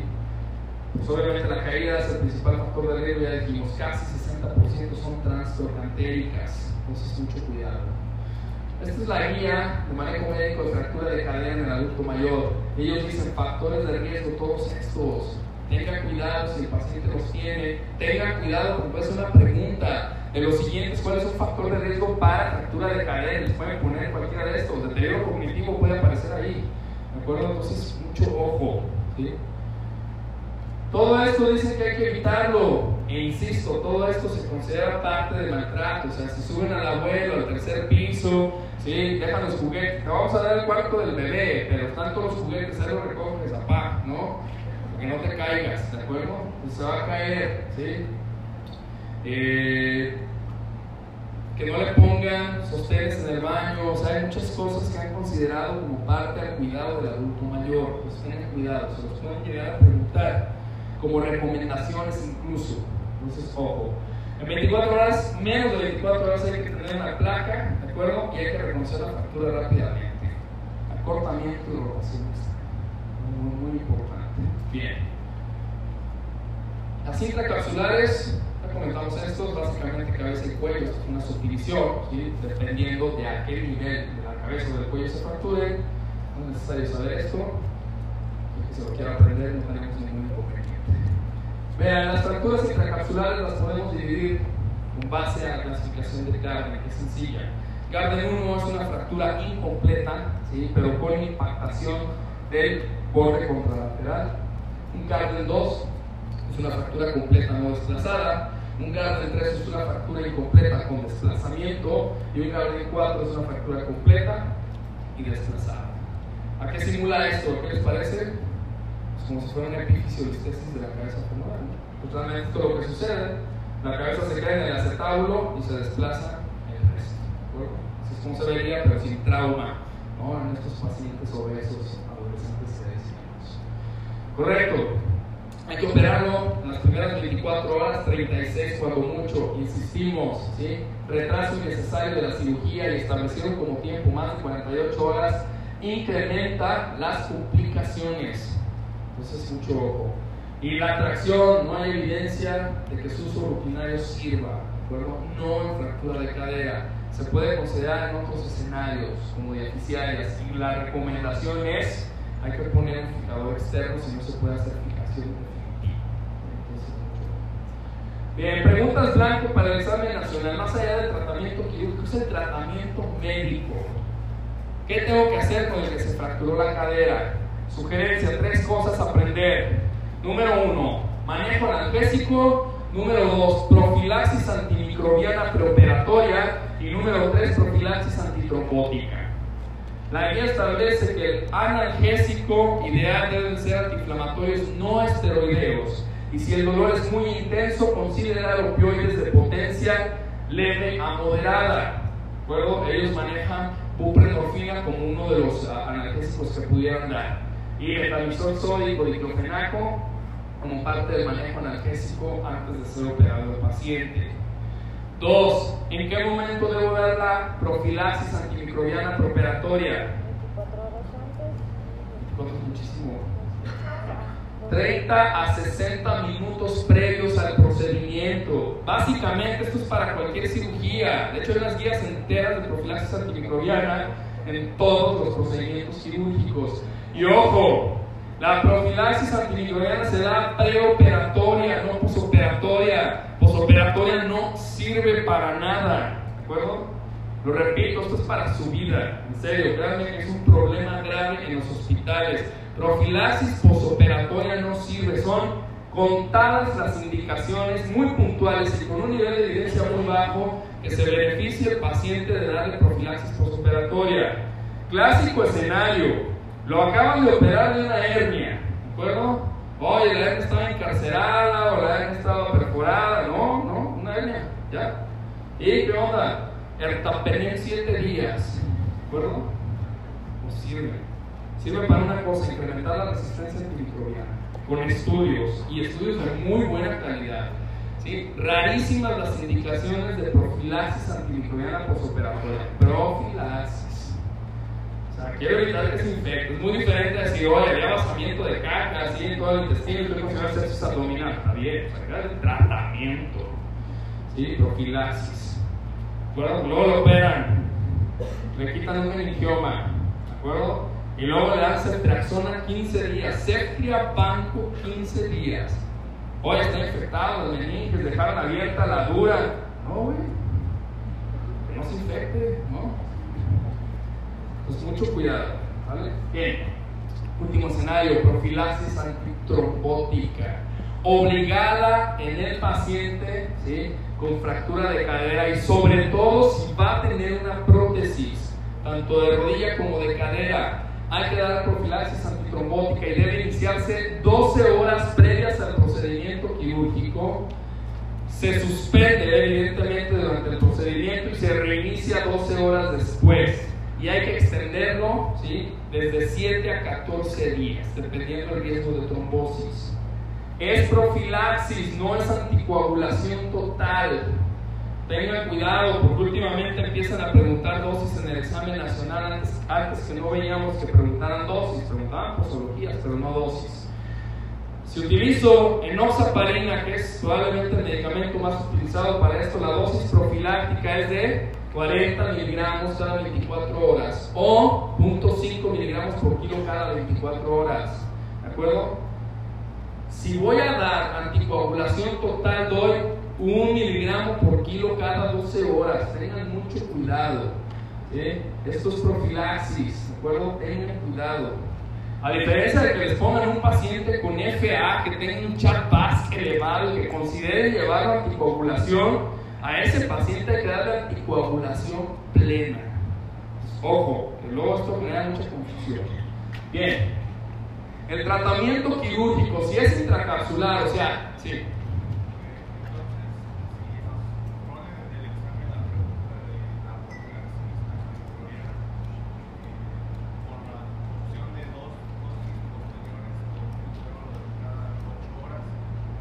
¿De antimicrobiana? No, no sé qué Uh, si quieres, uh, mejor al final me dices para revisarlo, pero no lo sugiero. ¿eh? Miren, pasa lo mismo, por ejemplo, cesáreas, es otro escenario, ¿sí? Que ponen la dosis de cefaloquina trans y luego cada 8 horas para completar tres dosis. O sea, la realidad es que la evidencia de eso no existe. Es una sola dosis. Ya han comparado una sola dosis con tres dosis con 5 días. Pero si está así, uh, buena observación para hacer la modificación. En la transparencia anterior también. ¿Perdón? En la transparencia anterior también mencioné. Ah, Dos más con intervalos de 8 horas. Ok, esto, esto sí es un error mío, esto hay que modificarlo porque la nueva guía sí sugiere una dosis, ¿de acuerdo? Entonces, si quieren, voy a corregir esto para que lo subamos a la, a la plataforma, ¿de acuerdo? Bien. Ah, fracturas no desplazadas, ojo, intracapsulares, ¿sí? cabeza o cuello, que no estén desplazados, mucho cuidado. ¿Qué les podemos poner? Tornillos a sus pacientes. ¿sí?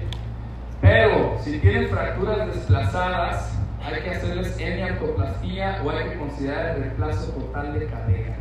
Entonces, si es intracapsular, considere fuertemente como tratamiento en el examen nacional que va a ser reemplazo de cadera. Cabeza o cuello, no se les olvide. Si es extracapsular la fractura, ¿sí?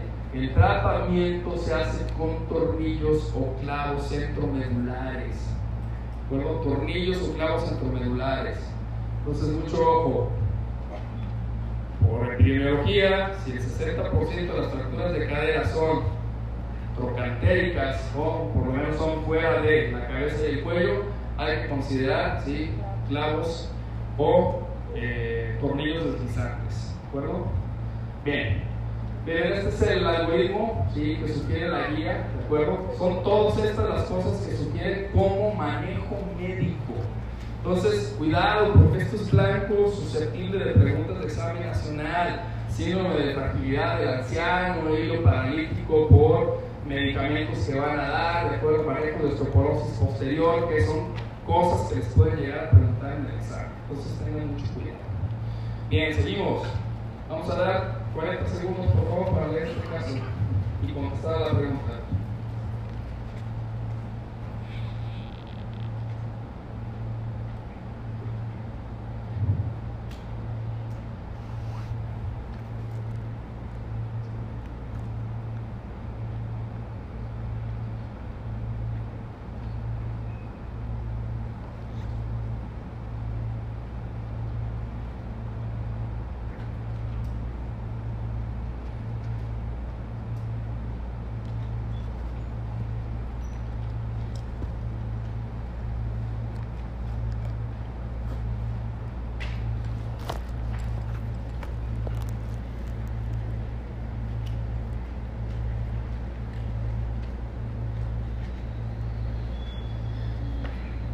Bien, cuidado, mecanismo de lesión.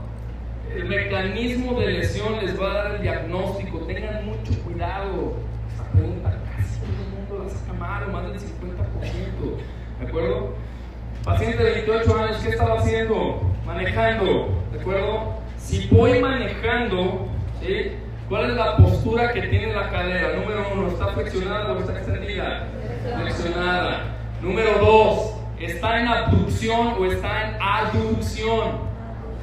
Aducción, ¿de acuerdo? Las rodillas están pegadas, ¿sí? Voy manejando y las rodillas van generalmente cerradas, ¿sí? La única forma de que esté la cadera en abducción cuando van manejando es que sea el gangsta style, ¿no? Si van manejando así con el asiento todo para atrás, probablemente. De otra forma, cadera en flexión y con aducción, ¿de acuerdo? El choque es frontal, por tanto, el impacto es en sentido que posterior o postero anterior, antero posterior, ¿de acuerdo?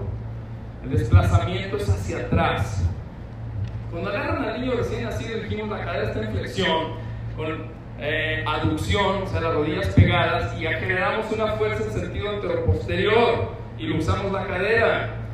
¿Hacia dónde se usa la cadera? ¿Hacia atrás o hacia adelante? Hacia atrás. ¿Sí? Este mecanismo es un barlow, pero mamalón, fuerte, muy fuerte, porque necesitan un impacto de muy alta energía para poder usar una cadera de un paciente joven. ¿De acuerdo? Muy bien. Y luego me pone la exploración clásica de un paciente con luxación de cadera. ¿Cuál es? Tengo rotación interna, ¿de acuerdo? Y aducción. La pierna está hacia adentro. Y puede haber gra- grados variables de flexión, dependiendo si la cabeza se va completamente hacia atrás o si se va hacia atrás y a un lado. ¿Sí? Descarto una fractura subtrocantérica de fémur. ¿Qué vería ahí? Acortamiento y rotación externa. ¿De acuerdo? Una fractura ilíaca desplazada. Pues voy a ver alteraciones a nivel pélvico, pero generalmente no alteraciones en el miembro. Me quedo con dos buenas opciones, anterior y posterior. Por supuesto, es una, una luxación posterior.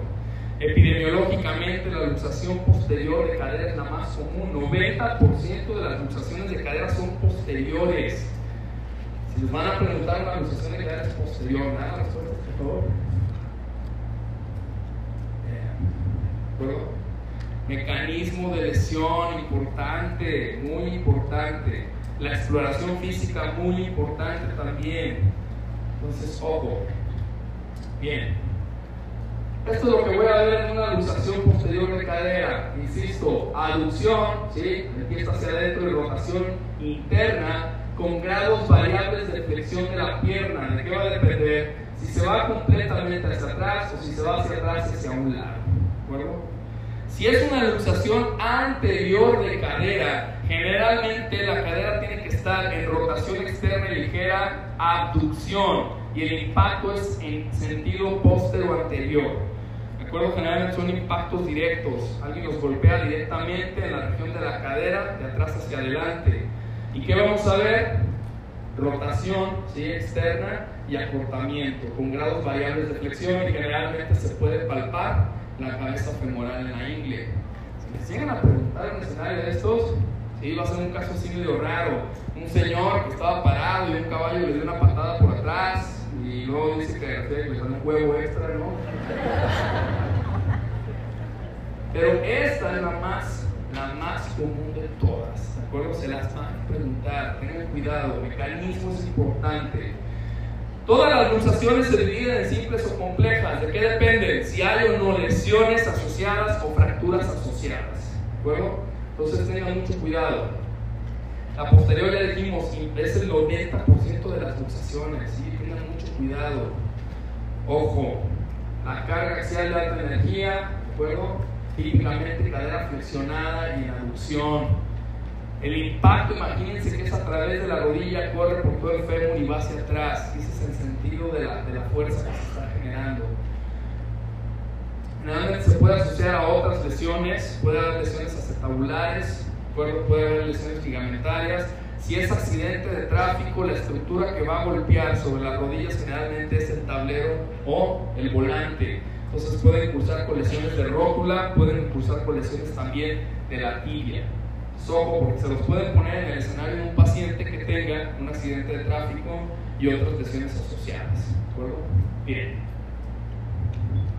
Esta es la posición, ¿sí? Posición clásica, rotación interna y aducción de la pierna. ¿De acuerdo? Rotación interna, aducción de la pierna y el antecedente de que hubo un trauma de alta energía. Eso es lo más característico. ¿Cuál es la cadera usada? ¿Derecha o izquierda? La derecha, ¿de acuerdo? La derecha. Vemos varios hallazgos. Número uno, que no está dentro del acetábulo, ¿sí? está desplazada. Obviamente está en la parte posterior, se sobrepone la imagen y por eso la vemos así. Número dos, no vemos continuidad de una cosa que se llama línea de Shenton, ¿de acuerdo?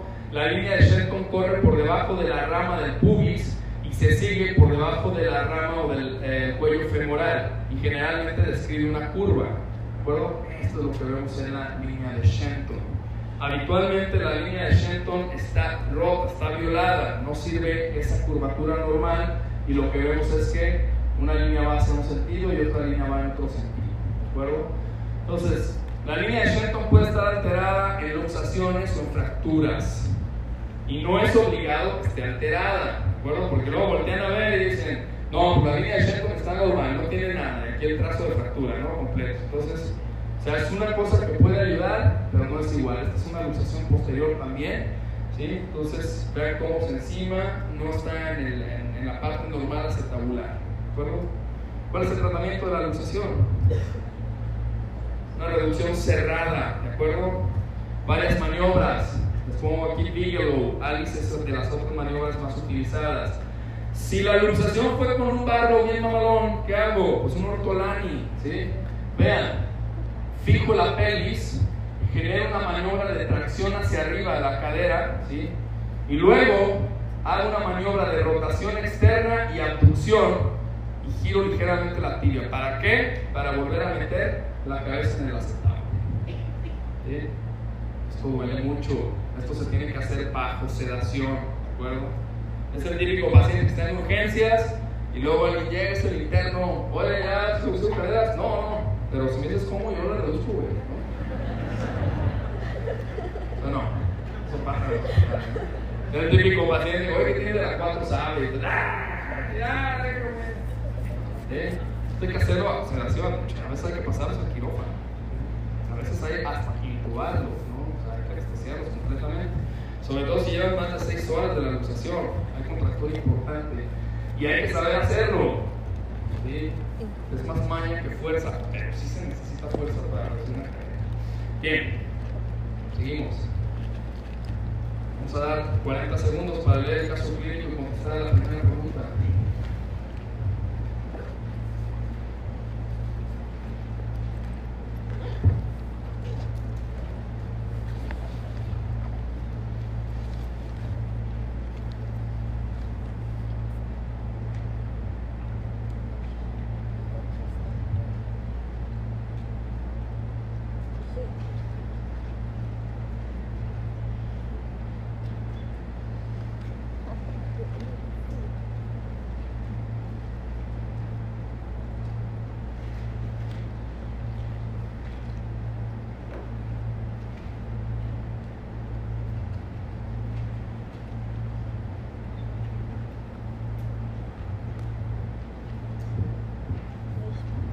Bien, damos 20 segundos para contestar la segunda pregunta. El estudio útil en este paciente.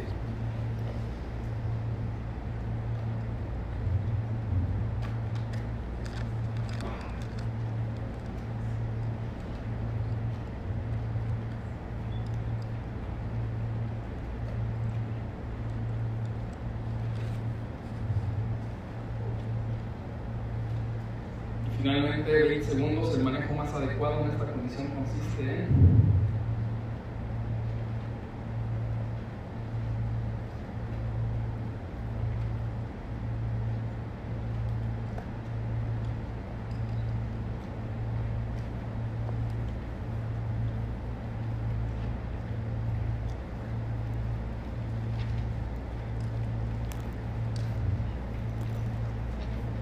Bien, siempre preguntan esto en el examen nacional, cuidado, y luego lo preguntan en asociación con una triada, que es la triada de Donohu, ¿sí? Va un paciente masculino de 21 años durante un partido de fútbol, va persiguiendo el balón, mismo que lo regresa a 180 grados, o sea, para allá, ¿de acuerdo? El giro rápido y el mecanismo de lesión se llama rotación externa con valgo forzado.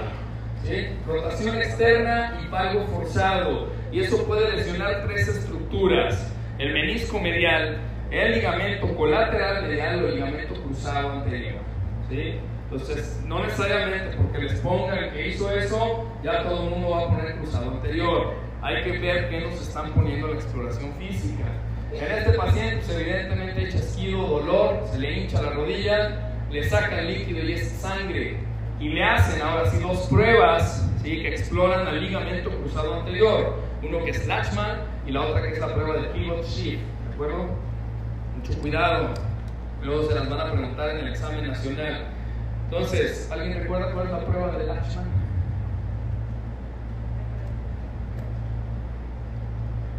Pongo el sujeto acostado, ¿sí? Acostado con la pierna ligeramente flexionada, la rodilla a no más de 45 a 30 grados. Una mano por debajo del muslo, ¿de acuerdo? La otra mano en la parte anterior de la tibia y lo que hago es desplazo. Es parecido al cajón, pero no es cajón. En el cajón anterior, la rodilla tiene que estar en un ángulo de 90 grados, ¿de acuerdo? Y generalmente con flexión de la cadera 45. El explorador se sienta en el pie del paciente y tracciona con las dos manos la tibia desde su región posterior y la jala hacia adelante. ¿Qué vamos a ver? Si esto es el fémur y esto es la tibia, se desplaza completamente. Hay incompetencia de ligamento cruzado anterior. La prueba de pivot shift es muy parecida. La posición inicial con una mano por debajo del muslo del paciente, la otra mano a nivel del tobillo, ¿de acuerdo? Con una pequeña rotación interna, ¿sí? Y puede ser en flexión o en extensión. Hay pivot shift inverso. ¿Qué van haciendo? Empiezan a flexionar y conforme se empieza a flexionar la rodilla y hay incompetencia del ligamento anterior, ¿qué va a pasar? Se cae, hace su fluxación, ¿de acuerdo? Duele bastante cualquiera de las dos. Entonces, ojo, este paciente que tiene un mecanismo de lesión clásico y aparte una exploración física, pues es claro que tiene lesión del cruzado anterior. ¿Me das las respuestas, por favor? Siguiente.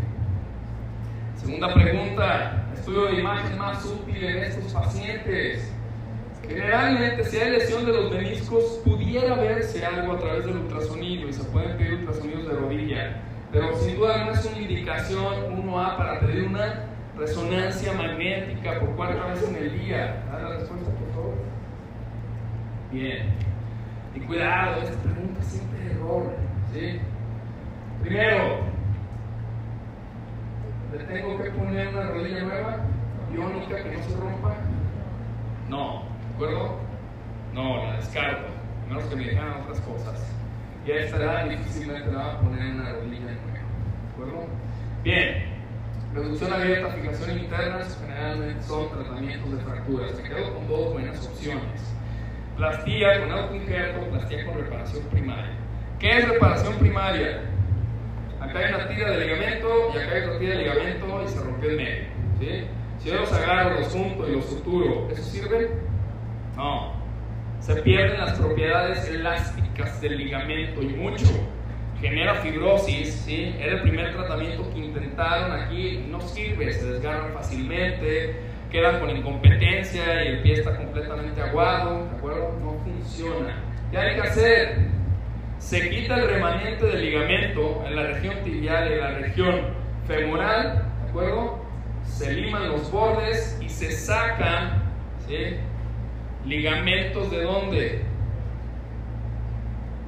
de los músculos de la pata de ganso, ¿de acuerdo? Se sacan los tendones, los trenzan, esto es como cositas, ¿de acuerdo? Ellos están trenzando, lo cortan a la distancia y lo fijan. Hay que poner un autoinjerto. Si no tiene buenos músculos, porque el gran problema de esto es que el paciente tenga debilidad en los músculos de la pata de ganso y no tenga buenos tendones, estén muy chiquitos y no ajuste, se puede intentar el aloinjerto, ¿de acuerdo? Lo pueden sacar de cadáver. ¿Sí? Entonces, más si son como 80, pues no va a ser que sea puto o no va a ser que...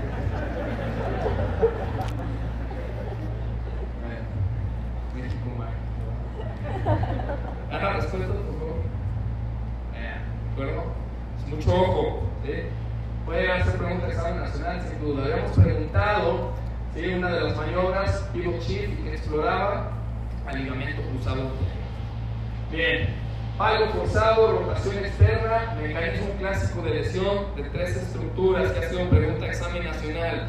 Cuando hay la lesión de las tres estructuras al mismo tiempo se conoce como triada de O'Donoghue o triada del terrible, ¿de? Lesión del ligamento, perdón, del menisco medial, lesión del ligamento colateral medial, ¿sí? Y lesión del cruzado anterior. Mismo mecanismo, valgo forzado, rotación externa. Muy bien, hay una guía de práctica clínica mexicana de diagnóstico y tratamiento de lesiones de rodilla, donde vienen las maniobras de exploración y que explora cada una de ellas. No se les olvide la maniobra de bostezo para los colaterales y cajón posterior para el ligamento cruzado posterior. El resto, que es chip, Lachman y cajón anterior, pues evidentemente para el ligamento eh, usado anterior. Ya lo dijimos, ¿sí? Lachman, cajón anterior, cajón posterior, pivot chip. Resonancia magnética, sí o sí, hay que considerarla y hay que hacerla, ¿no? Particularmente cruzado anterior y cruzado posterior. Y el tratamiento pues, es quirúrgico, eminentemente quirúrgico. Hay que hacer plastía total con autoinjerto. ¿Sí? Se prefiere el autoinjerto sobre el injerto, pero si no se puede tener autoinjerto, pues entonces sí hay que tomar de alguien más. ¿De acuerdo? Esos son los pasos, son sencillos. Se meten, ¿sí? perforan el trayecto del nuevo ligamento, sacan ligamentos de la eh, pata de ganso, lo cruzan y luego lo Nada. Bien, damos un minuto por favor para leer el caso clínico y contestar la pregunta, Luis.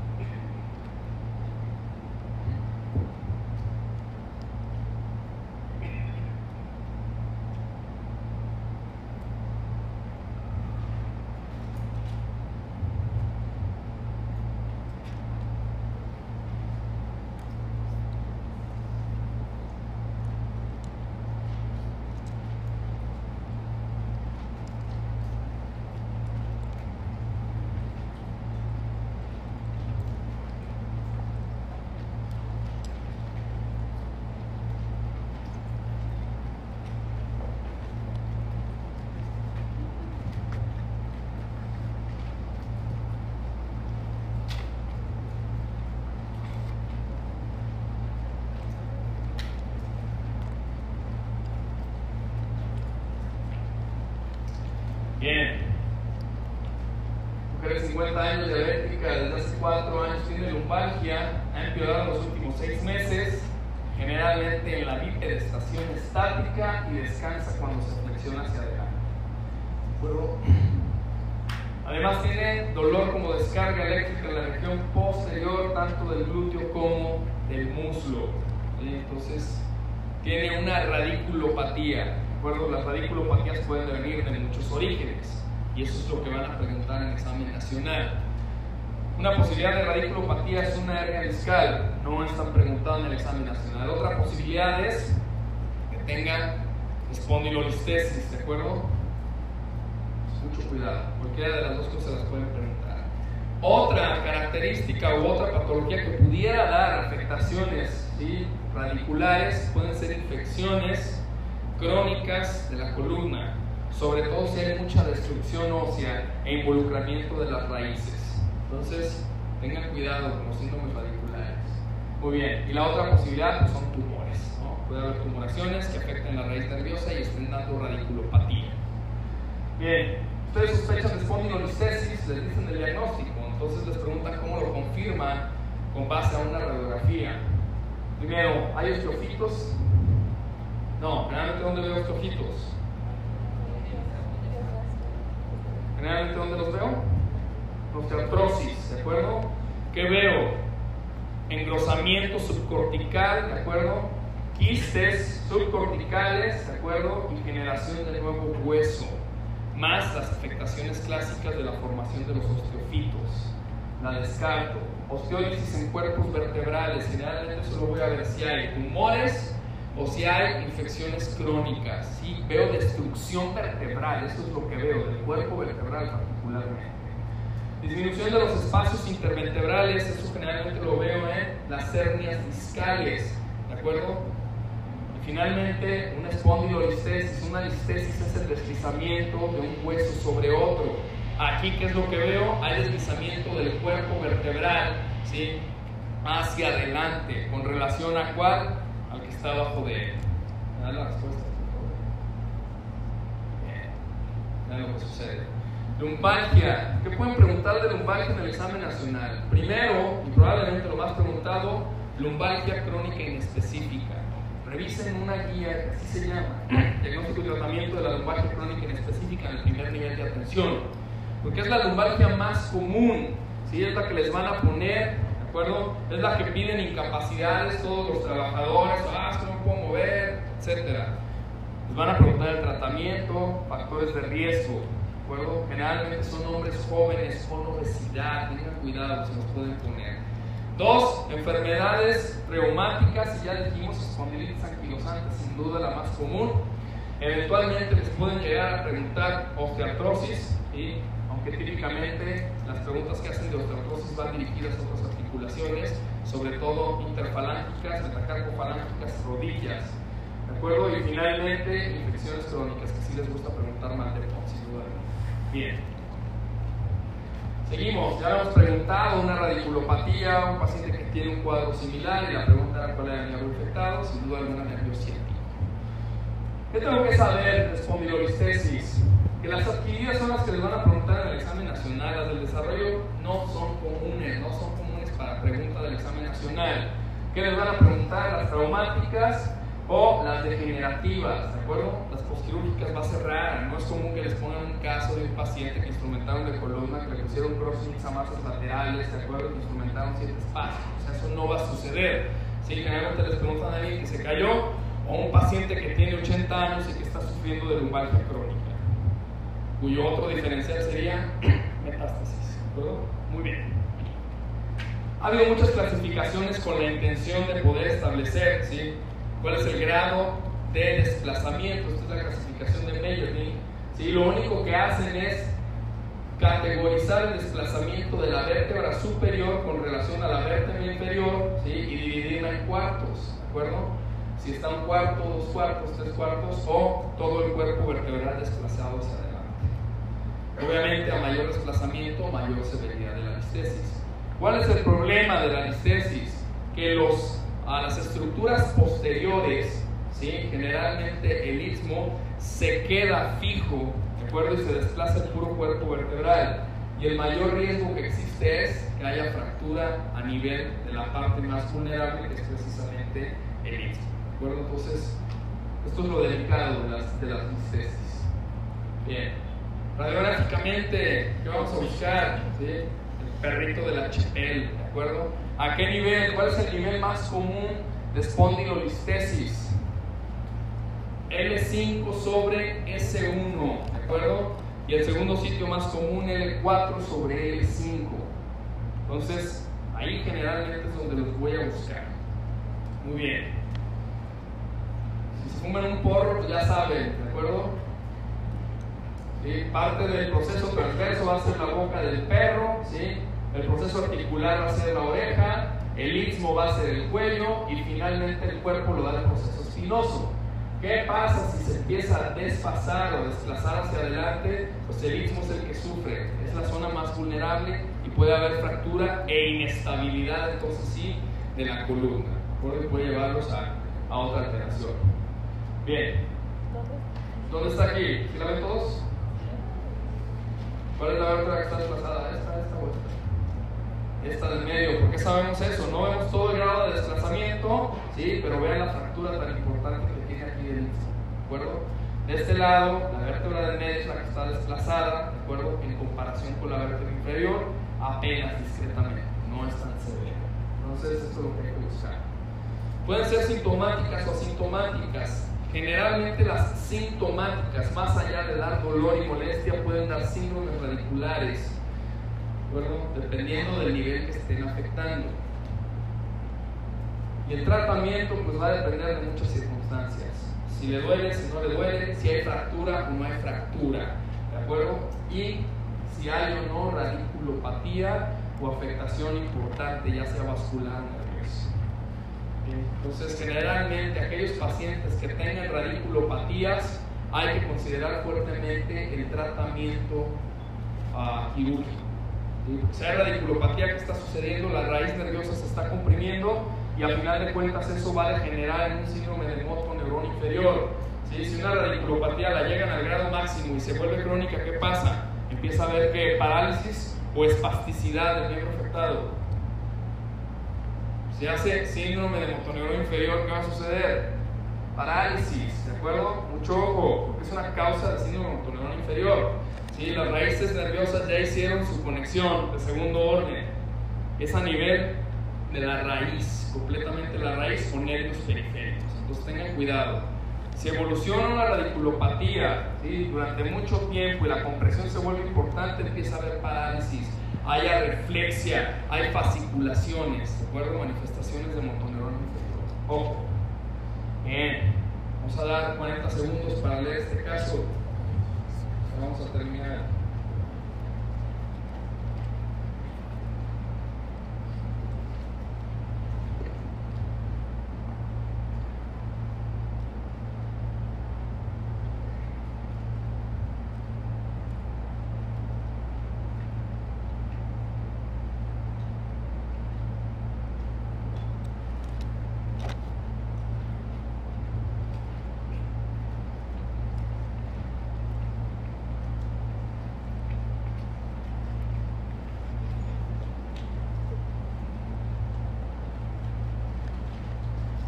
Excelente, vamos a dar 20 segundos para contestar a la primera pregunta. ¿Cuál es el diagnóstico de este paciente?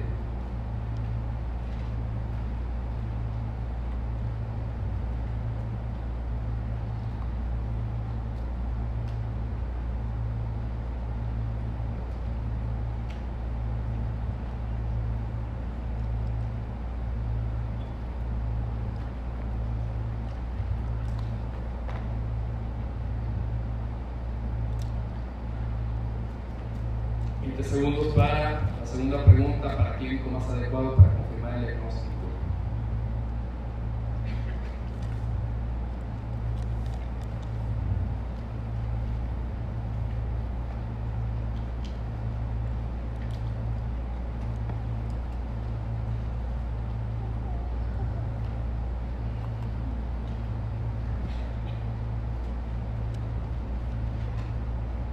Finalmente, el sitio más común de este tipo de lesión, 20 segundos por favor.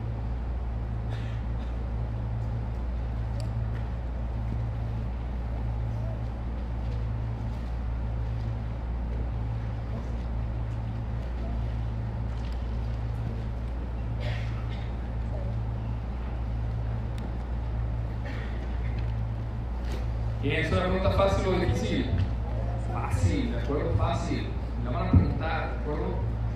Bien, hombre de 36 años, policía de oficio. Mecanismo de lesión clásico para esta fractura es trauma directo, ¿de acuerdo? Trauma directo sobre la estructura. Me caí de la bicicleta, me golpearon directamente con un bat, me golpeé directamente con la culata de un rifle. Generalmente alta energía, ¿de acuerdo?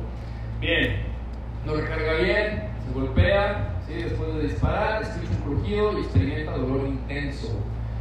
Prefiere dolor en el hombro que se extiende al cuello, hay una gran equimosis en la región anterior del tórax. Hasta ahí todavía las posibilidades son bastantes. Sin embargo, en la exploración física les están poniendo un hallazgo que no debe dejar margen a error. Hasta aquí puede ser una fractura de la cabeza del húmero, sin duda alguna puede ser una luxación, ¿sí? O puede ser una fractura de clavícula. Pero les están diciendo que cuando lo exploran encuentran en la región media supraclavicular crepitación y deformidad.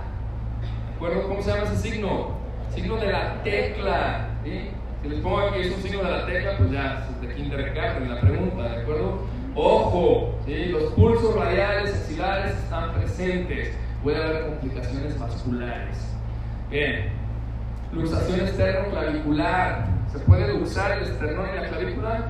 Pues sí se puede luxar, no es común y el mecanismo es alta energía, generalmente hay que dar tracción muy importante. La descarto, luxación glenohumeral posterior. ¿Puedo tener una luxación glenohumeral posterior? ¿Cuál es el mecanismo de la luxación glenohumeral posterior? Bueno, primero, ¿qué es más común? ¿Que se luxe para atrás o para adelante el hombro? Para adelante, la anterior.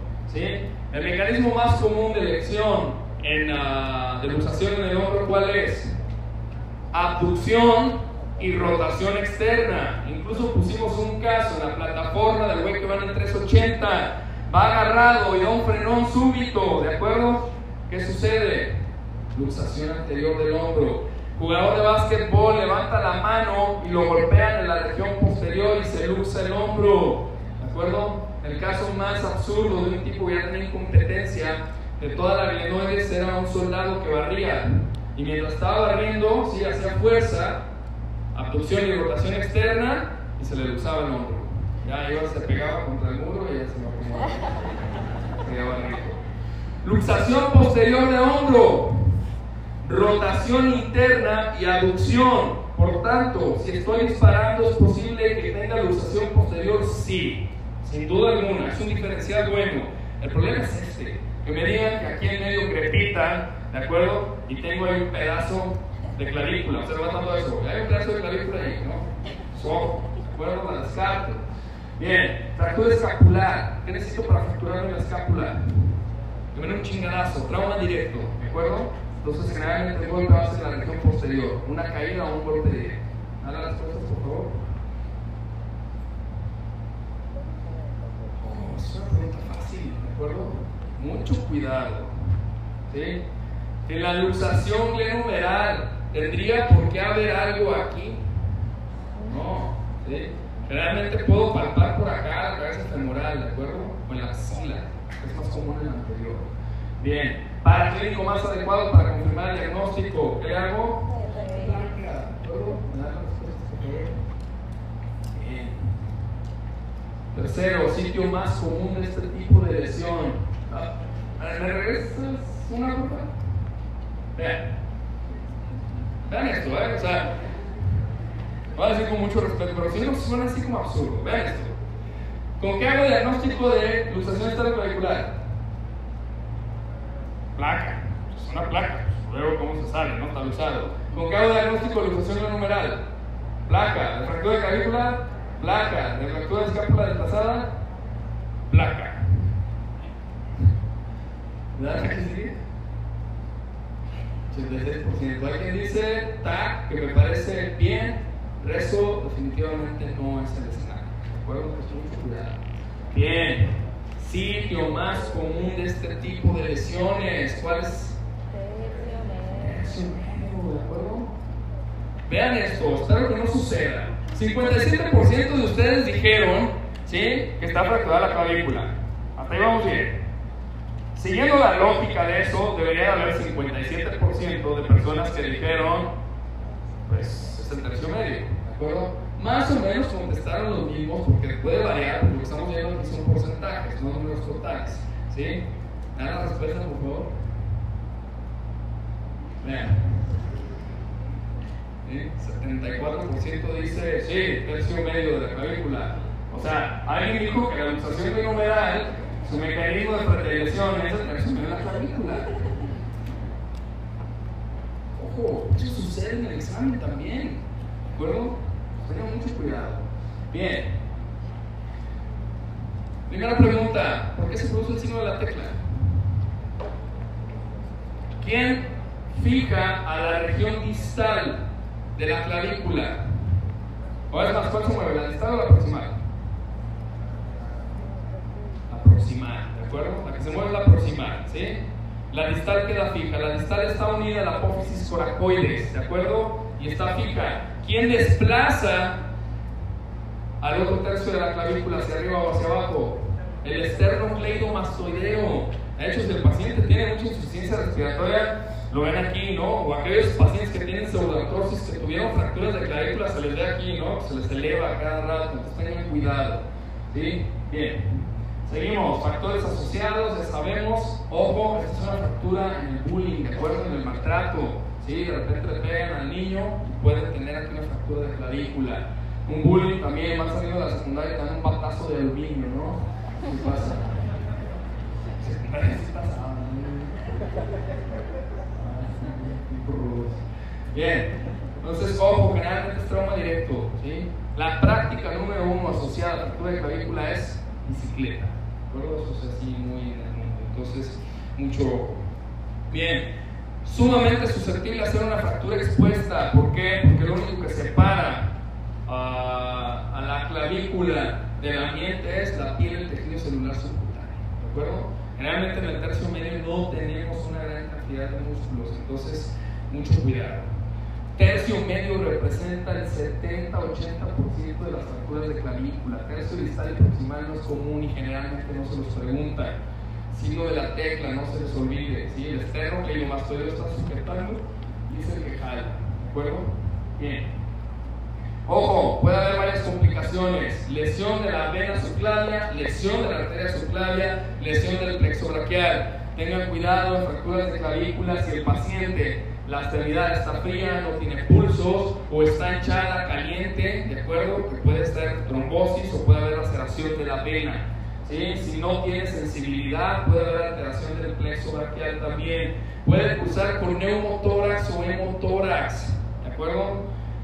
Uno de los fragmentos puede rasgar la pleura, pulsar con insuficiencia respiratoria. Entonces tengan mucho cuidado en estos pacientes. Si le ponen ausencia de los ruidos respiratorios y aparte fractura de clavícula, consideren fuertemente neumotórax o un hemotórax. Si hay hemotórax, generalmente es con asociación de lesión de la subclavia. Entonces, mucho ojo. Tomografía, ¿cuándo la vamos a recomendar?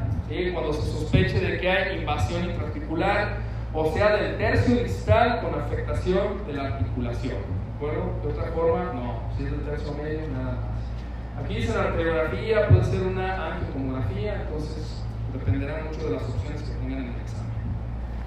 ¿Sale? ¿Qué es esto? ¿Fractura de clavícula, sí o no? Sí, ¿de acuerdo? Fractura media de la clavícula. ¿sí? No es completa. ¿sí? Se puede impactar aquí abajo, pero hay una fractura. ¿Qué les parece esta de acá?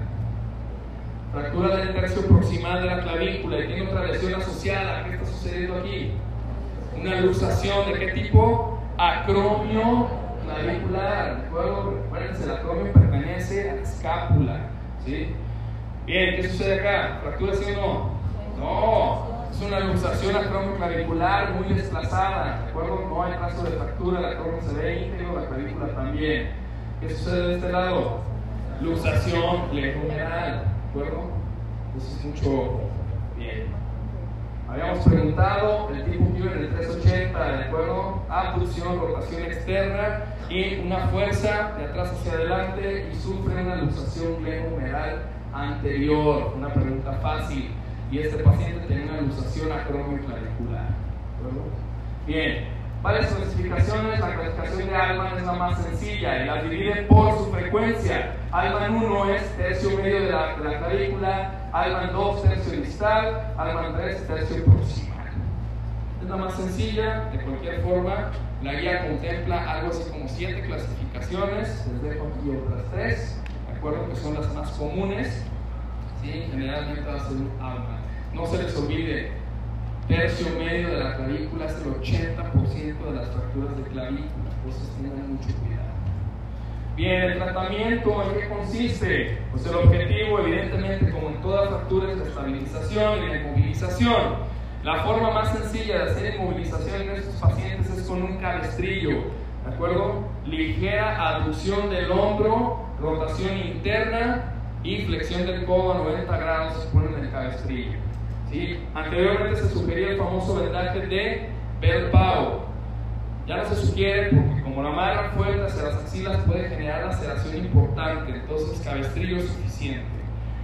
¿A quién no van a operar?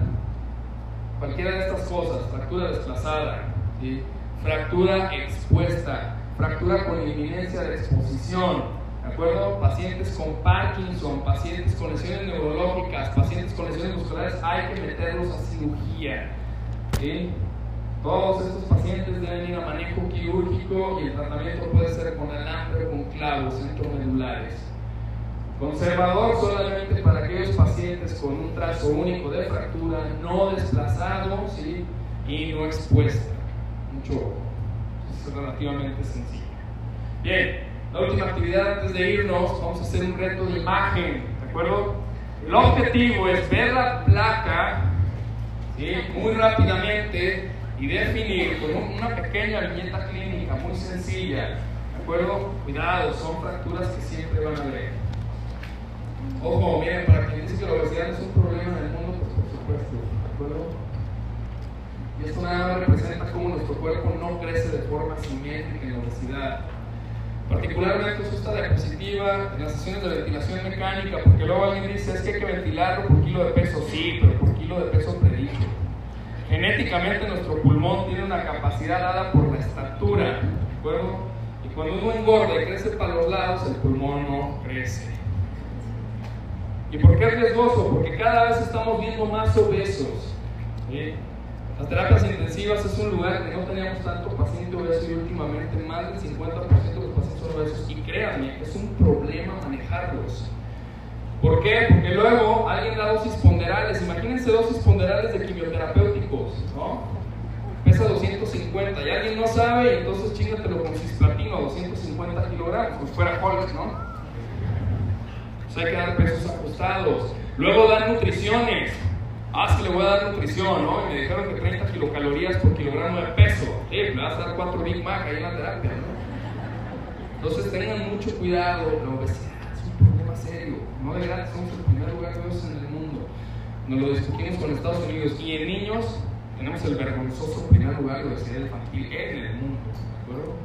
¿Y cuál es el otro problema? Que alguien ha discutido que sobrepeso y obesidad, ¿sí? Hay publicaciones enteras en el mundo de esto, es básicamente lo mismo. Sobrepeso y obesidad se vuelve básicamente lo mismo y dicen cuidado, o sea, no es muy diferente una enfermedad a la otra. Entonces tengan mucho cuidado. Bien, primera pregunta, vamos a dar por favor 15 segundos, Luis. Niño de 11 años, caída de su propia altura, paso pronación y bailo con la muñeca extendida. Les ponen la placa, vamos a dar 15 segundos para contestar.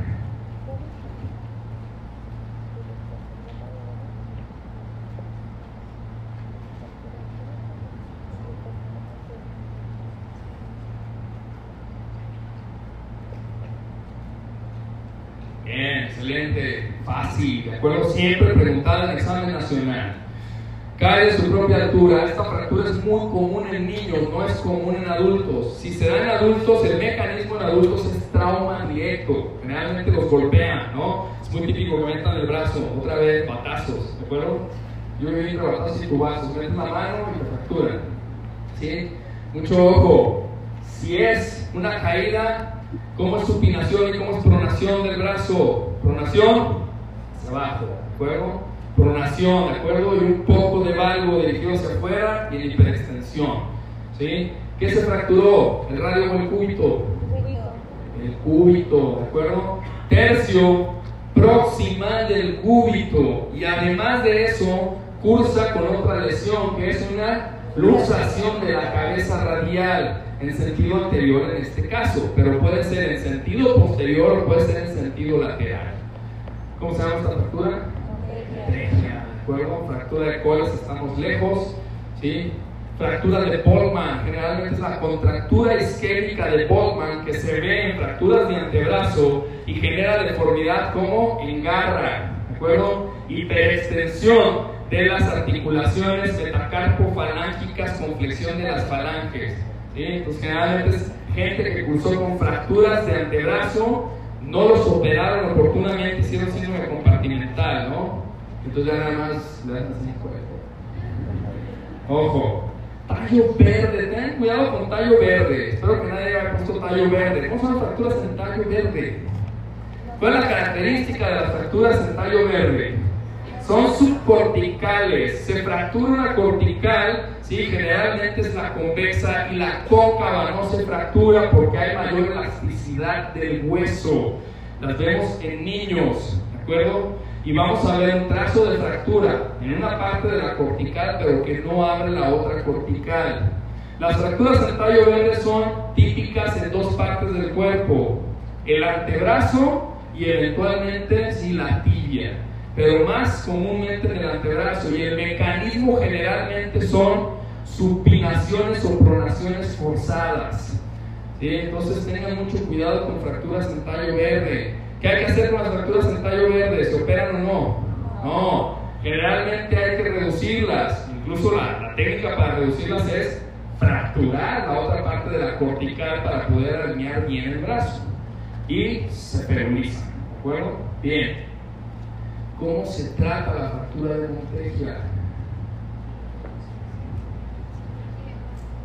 Depende si es niño o si es adulto. Ojo, hay una guía de práctica clínica mexicana de fracturas de antebrazo.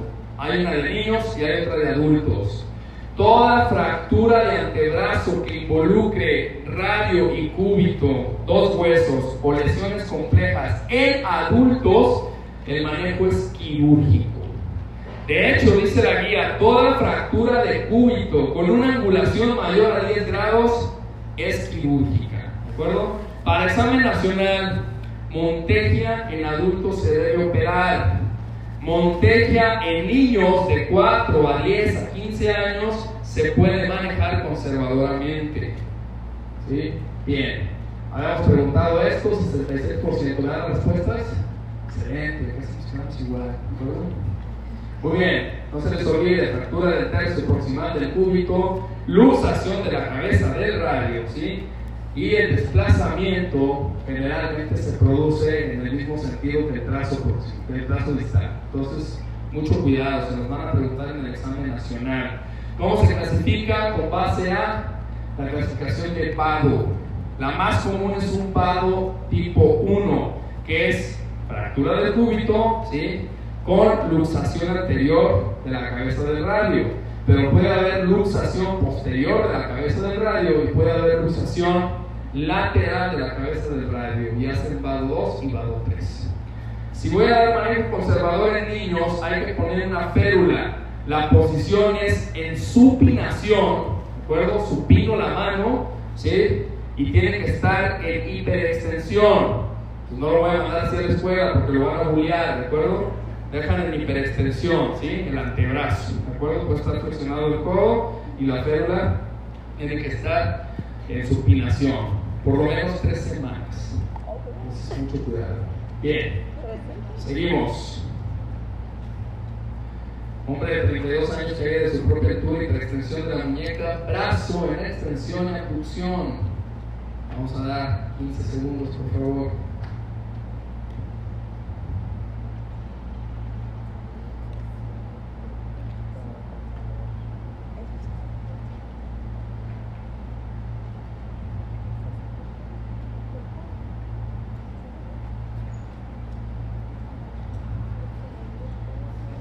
Bien, fácil, ¿de acuerdo?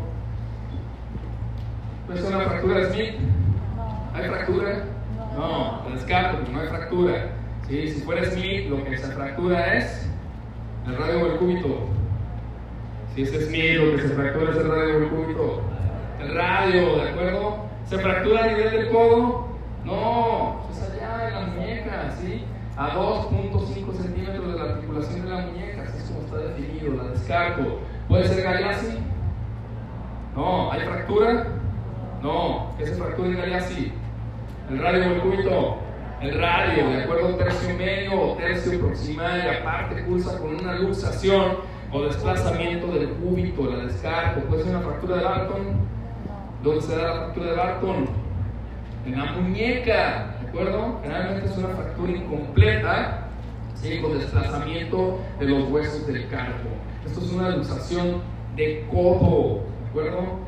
La luxación de codo es la segunda luxación más común en el mundo. La primera es hombro, la segunda es codo. Hombro es anterior, codo es posterior, la más común, ¿de acuerdo? Y la definición de posterior a anterior la vamos a dar con base a el desplazamiento que tiene con relación a la uretra. Entonces, mucho cuidado, ¿sí? Puede haber luxaciones anteriores de codo completas, luxaciones posteriores de codo. ¿De acuerdo? Los síntomas, pues va a haber dolor, va a haber edema, ¿sí? generalmente puede haber limitación funcional. ¿Qué hay que hacer en estos pacientes? Pues una reducción cerrada, ¿de acuerdo? En movilización, generalmente por dos semanas, en supinación y en flexión del codo a 90 grados. ¿sí? Entonces, mucho cuidado. Cuidado con subluxaciones de la cabeza del radio niños. ¿Cómo se conoce eso? Codo de niñera. ¿Sí? Subluxación de la cabeza del radio. Solamente se luxa la cabeza del radio. ¿De acuerdo? El mecanismo generalmente, ¿cuál es? Tracción y una rotación importante. ¿Cuál es el tratamiento del codo de niñera? Reducción cerrada. ¿De acuerdo? ¿Por cuánto tiempo inmovilizo al niño? No. Dice la guía, si el niño después de reducirlo puede moverme la muñeca, dele una nalgada, una paleta y puede seguir haciendo su vida. Generalmente no necesitan inmovilización y si se inmovilizan, generalmente son dos días, ¿de acuerdo? Cuidado con el codo de niñera. No hay una guía codo niñera. Está establecido en estas guías de práctica clínica de fracturas y lesiones de antebrazo y codo en los niños. Tengan cuidado, ¿de acuerdo? No dos semanas se le pega el codo al niño ahí por no hacer nada. Bien, 15 segundos. Hombre de 45 años caída de su bicicleta y por extensión de la muñeca, codo en valgo con ligera pronación.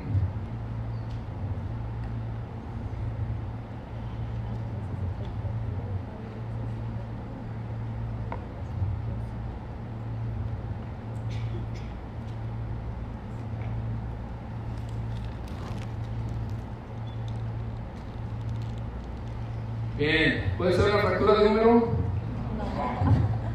Sea una fractura de número, ¿de acuerdo? Puede ser una fractura de olecranon.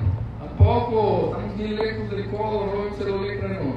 Me quedo con dos buenas opciones. Fractura de Barton, hay lesión del radio, bueno, sí hay lesión del radio, pero no a nivel sí, de la muñeca, ¿de acuerdo? Es una lesión del radio, del tercio medio del radio, ¿de acuerdo? Tercio medio del radio o tercio proximal del radio y hay un desplazamiento ¿sí? o luxación distal, ¿de acuerdo? De el cúbito. Entonces tengan mucho cuidado. ¿Cómo se llama esta fractura? Galeazzi. ¿sí? Galeazzi. Generalmente caída o trauma directo son los dos mecanismos.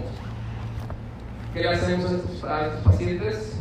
El tratamiento es quirúrgico. ¿De acuerdo? 100% quirúrgico. Tengan mucho cuidado. Bien, paso de la clasificación de fracturas de antebrazo, no específicamente de galeasis, sino de antebrazo. Es una clasificación compleja porque hay que definir los trazos de fractura, en qué hueso y en qué tercio. Entonces, no es común que les pregunten clasificarlas, pero sí es común que les pregunten galeasis ¿De acuerdo? Son fracturas muy clásicas para examinación.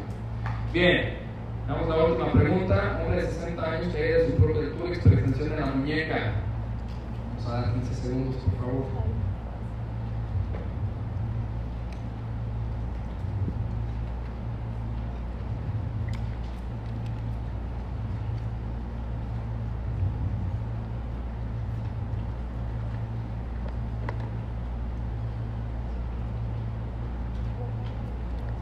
Bien, fácil, esto sí es de kindergarten, ¿de acuerdo? La fractura más común de muñeca en ancianos se llama fractura de coles.